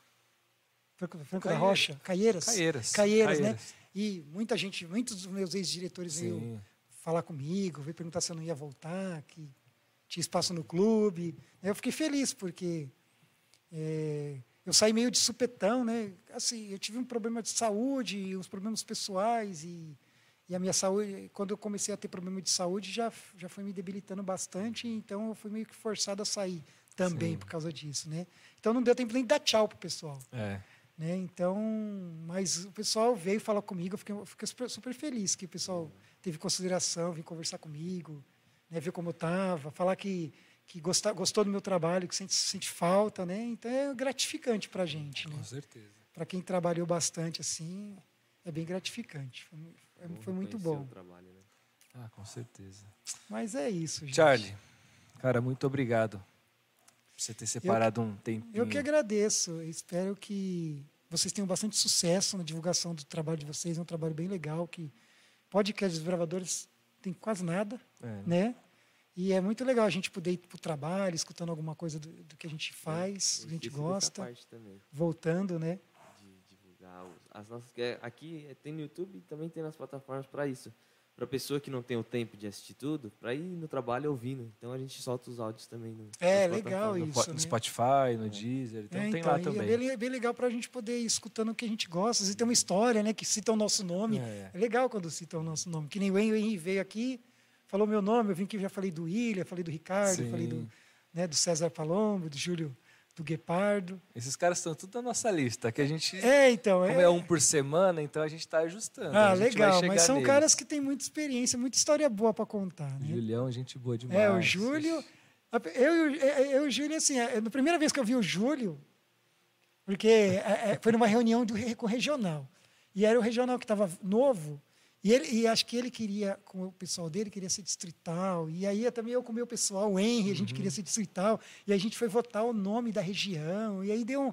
Eu, eu não lembro muito bem, mas foi isso. Foi até na igreja de, Ta- de Guaianazes. E aí eu olhei para o Júlio e falei, quem que, que, que é aquele folgadão ali que está se achando, né? Mas assim, depois eu conheci ele, é um cara nota 10, um, um cara que... Gente boa demais. Gente boa. Aprendi muito com E ele. eu gosto muito do Júlio porque ele sabe trabalhar dentro das quatro linhas. Isso. Da regularidade, da, da honestidade, entendeu? Se você chamar ele de canto e falar, Júlio, ó, isso aqui não é assim, você está errado. Se ele vê que está errado, ele fala, poxa, isso- vamos, vamos dar um passo atrás para dar dois adiante. É isso E ele, é- ele tem essa característica, é um cara, eu gosto muito dele. Eu acho ele- que ele é uma referência lá, tanto na, na, Na região do, ali, do, é. do Clube Guepardo quanto da região. Ele, tanto que quando eu teve uma época que ele estava bem, quando o Dinho sai, quando o Dinho foi o Dinho que saiu. Não, acho que quando o Dinho voltou, uma coisa assim, ou quando o Dinho saiu, ele foi bem cotado para substituir o Dinho. Ele foi lembro. regional. O, Jú- o Júlio? Júlio? Ah, mas já ele foi depois de mim, né? É, depois, quando você saiu. Depois de mim, né? Aí ele entrou. É. Então, mas é, Julião. ele já ele sempre trabalhou bastante com os bravadores. Sim. É a dedicação dele, Família da toda, esposa, né? E sempre foi bem dedicado ao clube. Eu já tive mais dificuldade, porque minha família não era da igreja. Uhum. Assim, minha, minha mãe, meus, meu pai saíram da igreja, né? E quando eu fui regional, eu não tinha muito apoio, né? Familiar. Sim. Porque quem estava comigo na época não curtia desbravador. Então, É mais difícil. era é. mais difícil, mas não estava nem aí. Desbravador era a minha vida. Se quiser me seguir, vem, senão vai ficar sozinho. Eu estava nem aí. Mas é, esses, esses nomes aí, acho que vocês têm que trazer aqui, porque Ah, eles têm certeza. bastante a acrescentar. Eles estão na nossa listinha. São com os meninos certeza. gente boa. O Márcio também, com todos os Sim. seus. Eu não sei por onde ele anda, mas eu vou procurar. Vou, Eu acho que ele está na. Nova Semente, uma coisa assim, mas ele também tem bastante história. Sim, ó. né? O Márcio é um cara controverso É. num ponto, no outro. Ele sabe porque eu sou muito, eu sempre fui muito amigo dele e quando eu tinha que chamar atenção, ele ia na minha casa à noite. Fala, Márcio, não vem com essa conversa pro meu lado, não, que eu já te conheço de outros carnaval, viu? É, É. é, Eu fazia assim, eu falei, ó, tá errado. Assim não vai dar, não. Não, não tem jeito. Então, é, é um cara que tem bastante também, bastante Sim. história boa para contar. Tanto que do clube dele, quando eu fui fazer pasta de líder lá, eu reprovei quase todo mundo. Tanto que lá tinha uma desbravadora. Você até deve até conhecer uma que tinha uma pintinha aqui. E eu reprovei ela. Ela ficou muito brava comigo. Juliana. Não, não sei. Era Não. Juliana. Não sei. Ela era meio Fortinha. é, fortinha assim, meio brava também. Aí eu reprovei ela, ela ficou brava. Ela foi na minha casa à noite e chamou o pai, chamou o pastor, chamou. Eu falei, "Não, Sem chance." Sem chance. Eu falei, você é uma. Ela, não sou. Eu não estou apta. Eu falei, você está apta. Você é uma ótima eh, desbravadora. Só que você ainda não sabe ser líder. Você tem que saber liderar. O líder tem que saber liderar. Tá você está né? faltando experiência. E aí eu falei, é, eu reprovei ela. E aí quando no ano seguinte eu já não, ela já não, eu já não estava mais na rede. Eu não lembro se estava na rede, acho que eu não estava mais. E aí ela se investiu. Mas ela se investiu É. meio brava comigo ainda. Mas não foi. É, é porque eu tinha o meu. o- tanto que eu investi pouca gente quando eu fui regional. Uhum. Até ter a, a- a investidora na região, que foi o William que tocou do começo ao fim. Tanto que a gente começou com umas 30 e poucas pessoas e investimos acho que 14 pessoas no É, eu final. lembro, a classe de líder lá era bem É, forte. Então, até então, acho que eu tinha investido umas três ou quatro pessoas. Pra você ter uma ideia, que eu tinha aprovado a Sim. pasta de líder. Então era pouquíssima gente. Caramba. E aí, de vários anos que eu já estava de regional. Entendeu? Então, assim, porque eu cobrava muito. O cara, para ser líder, tinha que ter, ser líder. De verdade. De né? verdade. Então, não adianta vir na minha casa chorar que não vai conseguir. Hoje já Entendeu? não assim, não. E eu- É, a filosofia mudou um pouquinho. E, é, agora você uma- também tem que incentivar o cara, né? É. Formar mais líderes. Eu entendo a necessidade também, né? Aproveitar quem está. Porque senão você termina desmotivando, né? Mas eu, eu ainda eu não pensava assim. Uhum. Eu pensava que o cara tinha que ser líder de verdade. Não sei se eu era um líder de verdade. A pessoa fala, ah, tá falando o quê? Você não é terá um tão líder assim. Mas, às vezes, a gente cobra do- da- dos, dos que estão, dos que a gente está aprovando mais do que a gente é. Porque a gente espera mais dessas pessoas, né? É, mas acho que é mais ou menos isso mesmo, né? A gente vê potencial e acha que vai além, né? E É, precisa- então. Então, que nem a Raquel do Falcão Real, é uma menina que acho que ela se investiu. Foi eu que ass- assinei o, a pasta dela. Mas era uma menina que ela tinha muito potencial. Não sei se ela está no clube hoje, né? Mas ela tinha muito potencial. Ela quase foi regional. É? Ah, então você sabe de quem eu estou Sei, falando, ela né? quase foi. Então, e ela tem, ela tem muito. Tinha, não sei se ela ainda está no clube, mas se ela tá, ela tem muito potencial. Ficou ela e o Júlio ali, ó. Júlio Muito entrou. dedicada a ela. Então eu via nela uma líder. E ela é mesmo. Entendeu? Então eu aprovei a pasta dela com louvor. Porque, mas quando eu fui fazer minha pasta de líder também, eu, eu, eu fiz todos os requisitos um por um. Pra você ter uma ideia, eu tinha que fazer uma, uma assistir um seminário de duas horas. A gente foi assistir lá no IAE, porque na PL Porque não, tinha. aqui. A gente foi lá no IAE, eu parei o pastor, o pastor, no, no final lá com os outros pastores, porque era um negócio lá com outros pastores, não era só para desbravador. E aí eu fui lá, chamei ele de canto, dá licença, dá licença, pastor, assina aqui meu, Assina, meu é. cartão. Tanto que depois a gente foi assistir lá uma aula, a gente assistiu essas duas horas, depois tinha uma aula do- com o- secretário-geral da, da, da di- Divisão Sul-Americana, da, da Associação Geral. Caramba. O cara falava inglês. Foi uma, um- uma palestra de quatro horas assim, porque ele falava e outro traduzia. Falava cansativo. Eu lembro que a gente foi até dormir lá debaixo da árvore, lá eu e o Henry, porque a gente estava mais aguentando. Mas assim, a gente correu atrás, entendeu? Fizemos um quadro de- de nós, fizemos tudo nós. A gente se reunia no domingo à tarde para fazer isso, depois do clube. Então eu sempre, a gente cumpriu todos os requisitos. E aí Sim. também eu queria que meu, desbra, meu desbravador, eu como regional, que o desbravador se investisse de líder sendo um líder de verdade. Por isso que eu, eu investi poucos líderes. Eu acho que acho que oito, nove anos que eu fiquei, eu acho que eu não investi mais que 20 pessoas. É, eu fiquei três anos na região. Eu acho que eu reprovei mais do que eu aprovei. Mas Olha é lá, isso, era um evento gente. para pastor e ancião, hein? Falou. É, Desse... tá vendo? E a gente foi dormir na casa de uma tia do Henry. Porque a gente, era muito longe, a gente não tinha que ir e voltar. A gente dormiu na casa da tia dele. É, nem conhecia a tia dele direito. Eu, eu não conhecia a tia dele, ele conhecia pouco. Ele ligou para ela e falou: Posso dormir lá, tia? Pode. Pode. Fomos dormir lá e, e deu tudo certo. Muito legal, muito legal. Deixa eu ver se não tem mais nenhuma pergunta aqui. Ah, Não. Cadê? Verdade, tem pessoas que me falam você é a esposa do Charlie. Eu não entendi. Deixa eu ler de novo. Verdade, tem pessoas que me falam você é a esposa do Charlie. Nossa, ele foi meu regional, no tempo dele era muito bom. Ela deve ter respondido algum comentário do Henry, não é? É. Sido. É que meu celular acabou a bateria. E eu tô sem. Eu acho que essa Sem pessoa falava que o Henry era. O Henry ou o William? Será? Nossa, Fiquei meio confuso agora porque eu tô, não tô sem acompanhando o chat. Ixi, eu não, não entendi também muito bem. Porque assim, sempre que, que eu andava, andava sempre. É que Era, o pessoal mandou aqui no chat, é que tiveram vários, né? É, Tá mas comentando que. Tá para todo mundo. É, comentando, né, que até hoje mesmo ele é lembrado, que as pessoas falam dele e tudo mais. Ah, até aqui, ó, complementando. Que, que realmente lembram do legado Ah, que, sim. ele, que ele deixou. ah, que bom que eu deixei um Com legal, certeza. né, uma boa lembrança. Com certeza. E o que eu desejo para todo mundo que está no clube é isso: é que possa, não só, não adianta você ter um lenço colorido, ter a faixa cheia de especialidade, ter o bolso cheio de distintivo, se você não mudar quem você é. Eu, é assim, eu, eu, eu, sou um, eu sou um cara um pouco ignorante às vezes. é, depois que eu saí da igreja, fiquei mais.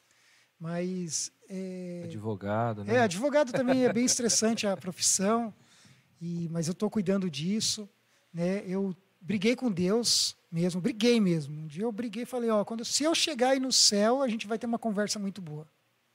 E não vai ser boa. A gente vai discutir bastante, porque eu quero saber o que, que eu fiz para merecer tudo isso. Uhum.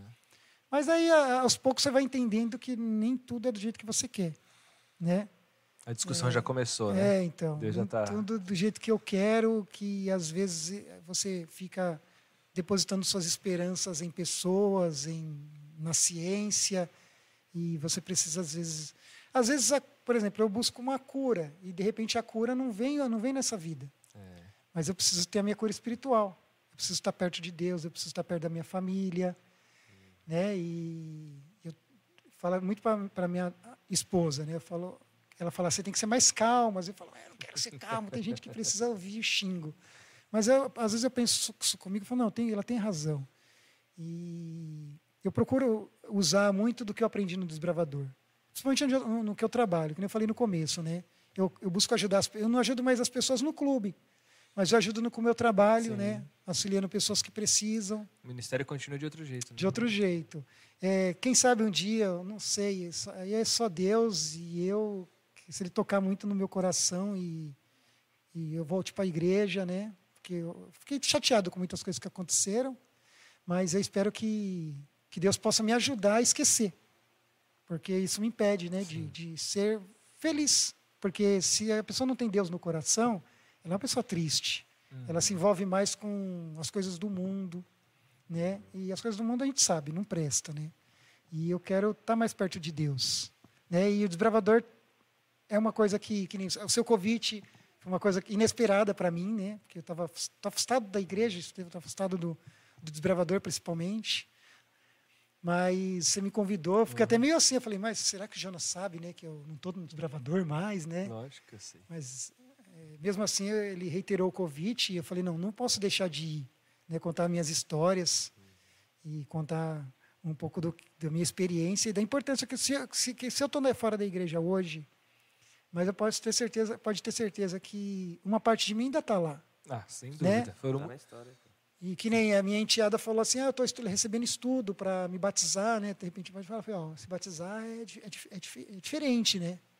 Não é só você ir lá se- tomar um mergulho, né? Cê- é- O batismo verdadeiro é, é uma consagração de uma uma reconciliação de você com Deus. Então, o que te incomoda de ter uma, um relacionamento mais íntimo, você tem que mudar. E às vezes essa mudança é difícil. A gente até conversou outro dia, a gente entrou até numa discussão assim sobre a teologia, né, sobre as regras da igreja. Aí eu falei, de qualquer maneira, é, quando, quando aquilo te incomoda, você tem que mudar. Você não pode ir pelo que os outros fazem, pelo que, Exatamente. né? Então eu tenho essa consciência. Eu estou com um pouco de dificuldade de colocar em prática, né? Mas quem sabe um dia Deus toca, o Espírito Sim. Santo toca em mim. Eu não tenho dificuldade nenhuma se for para um dia voltar para a igreja, voltar. Mas eu falo para minha esposa, eu falo, se um dia eu voltar para a igreja, eu quero voltar e fazer o meu melhor. Se o meu melhor for e todo só todo sábado na igreja e assistir o culto, né, colaborar com o evangelismo aqui e outro ali, eu vou fazer da É melhor mesmo. forma possível. Isso Mas eu quero estar fazendo de coração, Isso entendeu? E, da- e- e sempre e sempre da melhor forma possível, porque eu sempre trabalhei assim. E tanto na igreja como no desbravador, como na minha profissão, minha, na minha vida, eu sempre procurei fazer da melhor maneira possível, Com dedicando 100%. De repente as pessoas acham que não era tão 100%, mas o meu era 100%. Eu sempre coloquei 100% de mim nisso, em tudo que eu faço. E às vezes eu até exijo dos- das pessoas que estão ao meu redor que sejam assim, né? E- mas isso vem do desbravador também, da disciplina, né? Do que o, Seu o- pai já voltou para a igreja, né? meu pai já voltou para a igreja, Ah apesar eu ainda não falo muito com meu pai, mas a gente já se fala, Aham. né? Porque eu e meu pai a gente não se, não se via, ficou sem se falar por quase 18 anos, né? Caramba. Mas ele me nós nos reencontramos, ele pedindo ajuda, eu ajudei, perdoei ele.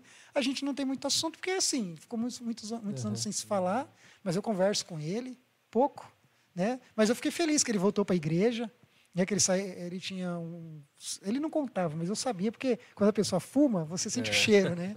Ele tinha um grande problema com cigarro e um dia eu perguntei para ele se ele parou de fumar, ele falou que tinha parado, que tinha voltado para a igreja. Eu fiquei contente por ele. Que ele também tem a história dele. Ele fez uma parte no Clube dos Bravadores, importante. Acho que ali do Bonifácio, né? E por onde ele passou, ele fez uma história. Tanto que tem gente dos- do clube de hoje, não sei se ainda está, que nem a Mônica. Ele era- ela foi desbravadora do meu pai. E ela foi do Falcão Real. Olha lá. E ela lembra, às vezes ela fala, ah, eu lembro que seu pai fazia assim, fazia assim, fazia assim, seu pai era duro, seu pai fazia desse jeito, esse negócio de comer com hashi, né? Ele, ela pode comprovar que é verdade. É hashi que fala, não é hashi. hashi. Não, é hashi. Hashi. Aí, é, e, ela, ele fez a parte, uma parte também da história, né? pessoas, né? Então, eu acho que o desbravador é isso, é trazer um. ser parte da nossa vida. Quem é desbravador, curte porque é a melhor coisa da vida, enquanto você pode, enquanto você é desbravador, principalmente. Aproveita porque passa logo e é mara- simplesmente maravilhoso. É isso mesmo. E a gente torce por você, vai, vai continuar orando por você. Você foi. Você e o Henry foram as duas pessoas que a gente pensou de cara, assim, pra, Ah, eu fico agradecido, eu fico feliz. aqui. Foi mesmo. Eu te liguei, nem tinha. A gente não tinha nem feito o nosso episódio de estreia ainda. É. Eu falei, ó, Henry, você, você vai ser o episódio número um. E o Charlie vai ser o número dois. Pô, eu fico agradecido. Mas aí eu te liguei, você estava com os problemas de saúde Isso. e tal, e a gente conseguiu agendar para hoje. Mas a gente, eu, eu particularmente fico muito feliz que você veio. Foi muito e eu bom muito feliz ver. também de ter vindo aqui, falado um pouco de histórias, né?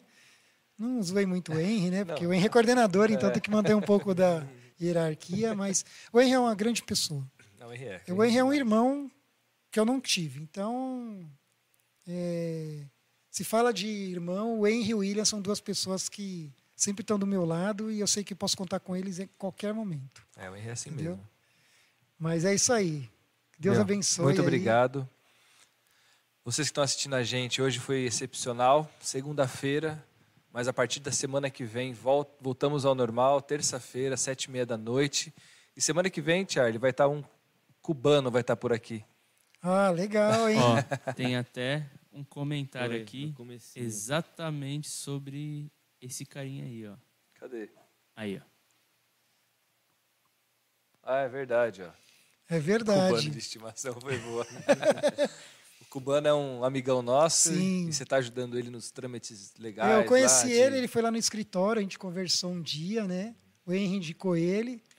E aí eu falei pro Henry, Henry, vamos. Falei, ele fe- fez comigo, mas aí ele achou alguém que ia fazer, acho que mais de graça, alguma coisa assim, né? Aí Henry, eu falei, e aí, como que tá o processo dele lá? Ah, tá meio parado, que não sei o que lá, o cara não só. Eu falei, ó, traz pra gente, a gente corre atrás aqui, Dá um não esquenta jeito. com dinheiro, a gente dá um jeito, dinheiro é de menos. Vamos regularizar. E É. aí a gente está brigando para ver se consegue é, que ele fique aqui como residente mesmo, Isso, né? é. Fixo. Ele precisa do RNE lá para Isso, poder... conseguiu o registro nacional de estrangeiro. É é que a Polícia Federal não está atendendo, só por agendamento. E, e quem tem autorização de estadia foi estendido até o maio do ano que vem. Então, eles não estão com essa pressa de atender. Mas a gente já estou em processo lá com a Polícia Federal, tudo Legal. certinho, para a gente regularizar ele e ficar aí com a gente. Que Legal. ele não precise casar com ninguém. É, ele quer casar para regularizar. Falei, Não, precisa. Não, não vai precisar, não. Se Deus quiser, não vai precisar. E até porque quando a gente faz coisa eh, às margens da lei, eu É. costumo falar, falar assim para meus clientes. Você faz as coisas às margens da lei, você uma hora você é descoberto e É. aí as a, consequência é, Pior, né? é pior, porque às vezes é irreversível. Exatamente, isso mesmo. Entendeu? Tem cliente que fala, fala assim: ah, doutor, vou fazer assim, vou fazer aquilo outro. Falou, ó, então você não serve para ser meu cliente. É, Procura outro advogado, porque eu gosto de trabalhar dentro do que a lei estabelece. isso mesmo. Eu te ajudo. Você fala assim, ó, não tenho dinheiro para te pagar, preciso da sua ajuda, eu vou te ajudar. Mas eu vou tentar te ajudar dentro da, do que a lei determina. Isso aí. Então ele vai ser o advogado do canal Desbravando. Se a gente tomar um, um processo, já vou ligar pro, pro Charlie. Ó, Charlie, pelo amor de Estamos Deus. aí para ajuda. ajudar, não tem problema nenhum. Agora para encerrar. Olha lá. Fala. E o Charlie sabe que também é meu irmão, o Henry. Ah, você, você sabe, meu amigo, que a gente tem várias histórias, mas a nossa amizade é para sempre. Isso aí. Fala, pá. Para terminar, eu queria ouvir uma frase em japonês, pô. Ah, não vou falar não. Eu já não lembro de falar mais direito. Fala um boa noite, pessoal. Eu fico com Isso aí, vergonha. boa noite. Você, ó, você chegou aqui e falou que tava com vergonha, que não levava gente. Você falou pra caramba aí, ó, bem. Parecia Mas que... você acredita que falar em japonês no Brasil eu tenho vergonha. Eu não, eu não- É? não sou muito de falar, não. Eu falo muito pouco. Mas eu vou falar assim, Otskare sama deshita. Tá Ah bom? Que é bom descanso. Aí, excelente. Fechou. então é isso aí. Semana que vem, o cubano adventista, o cubano Opa. desbravador vai vir conversar com a gente, falar um pouco sobre a Cuba, realidade né? deles lá. Ele era desbravador lá, meu. Oh, legal. Isso é legal pra Tá caramba. trazendo bastante gente importada, vê? né? Oh, essa é a Legal, ideia. né? Fui diretor no Japão, agora está trazendo desbravador em Cuba. Isso mesmo. Legal, E hein? essa é a ideia, trazer uma galera de... A gente trouxe um pastor que fez o curso de líder na Argentina. Aí, ó, tá vendo? Muito legal. O Henry, que passou pelo Nordeste. O Henry tem que voltar aqui porque ele falou do Nordeste, mas não falou, contou a história Falou nenhuma, pouco, nem né? de Nordeste, nem de... nem do Paraná. Eu não sei o que o Henry aprontou no Paraná e no Nordeste, que ele conta muito pouco. Que ele não- Tem- quase que ele não tá- fala, né? Quase não fala. Tem que trazer ele aqui e apertar ele para ele abrir o jogo. Demorou. Equador também.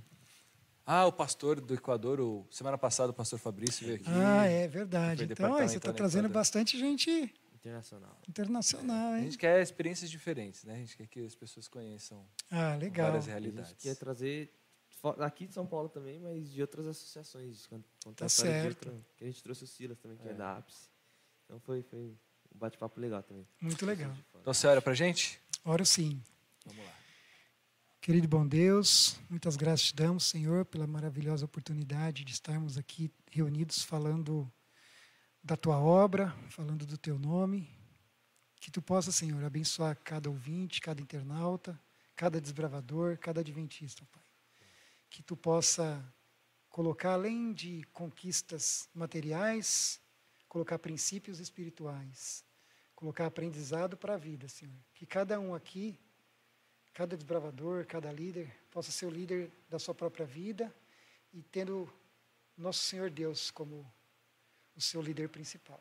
Amém. Esteja conosco, Pai. Esteja com esse projeto do Jonas e dos seus amigos aqui, que ele possa ser difundido cada vez mais e assim atrair mais pessoas para o seu evangelho e para a tua obra. Amém. Sabemos que o, o Clube de Desbravadores é uma obra planejada por ti, Senhor, conduzida por ti.